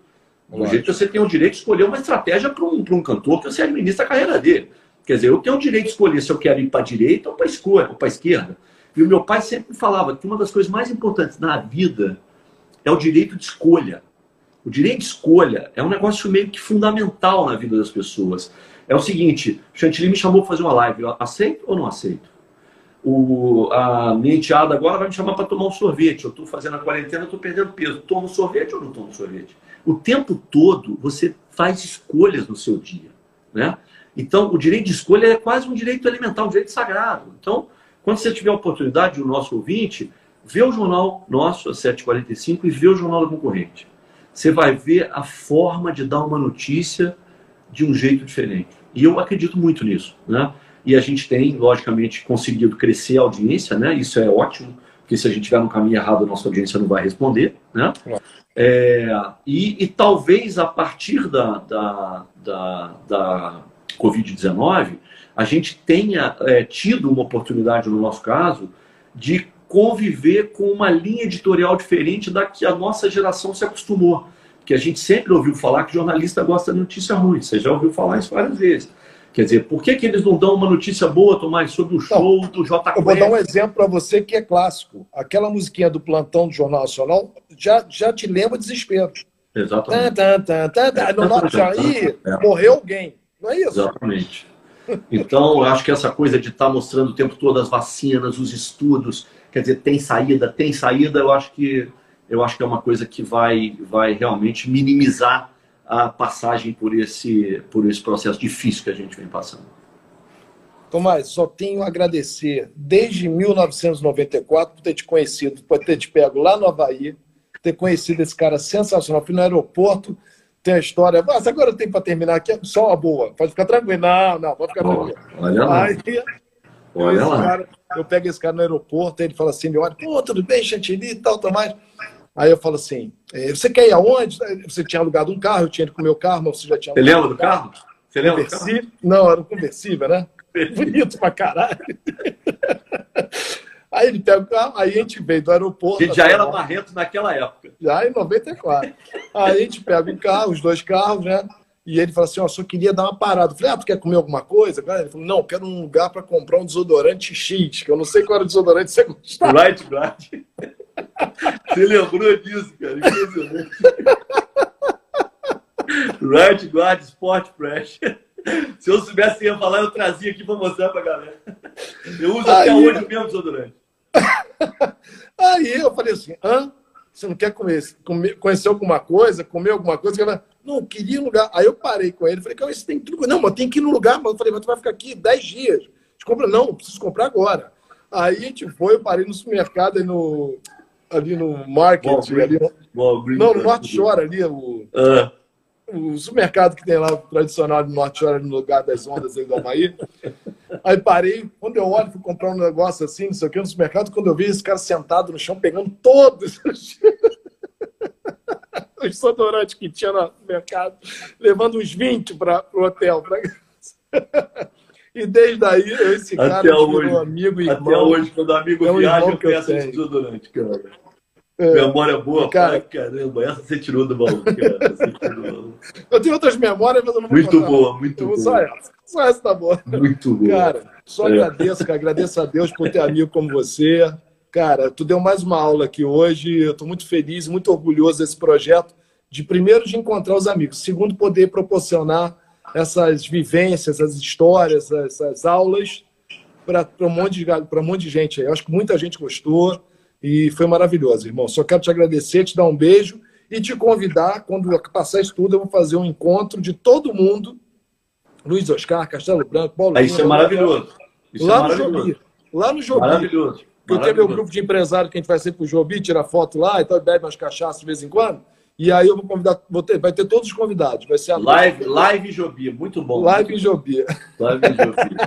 eu tô dentro, pode me convidar que eu vou. Irmão, e obrigado aí pelo convite e é, eu fecho do meu lado aí dizendo que é, na vida é, conhecer pessoas como Chantilly é o, é o que vale, né?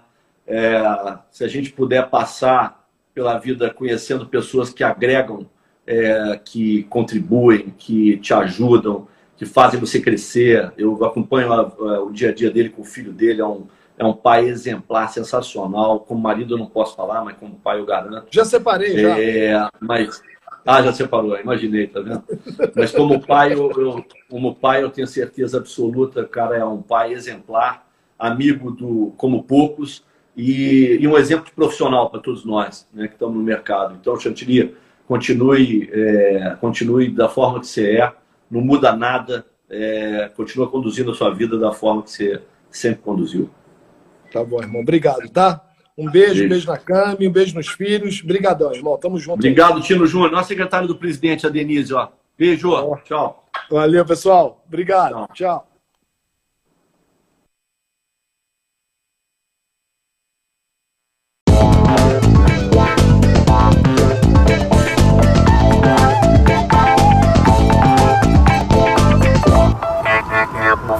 more.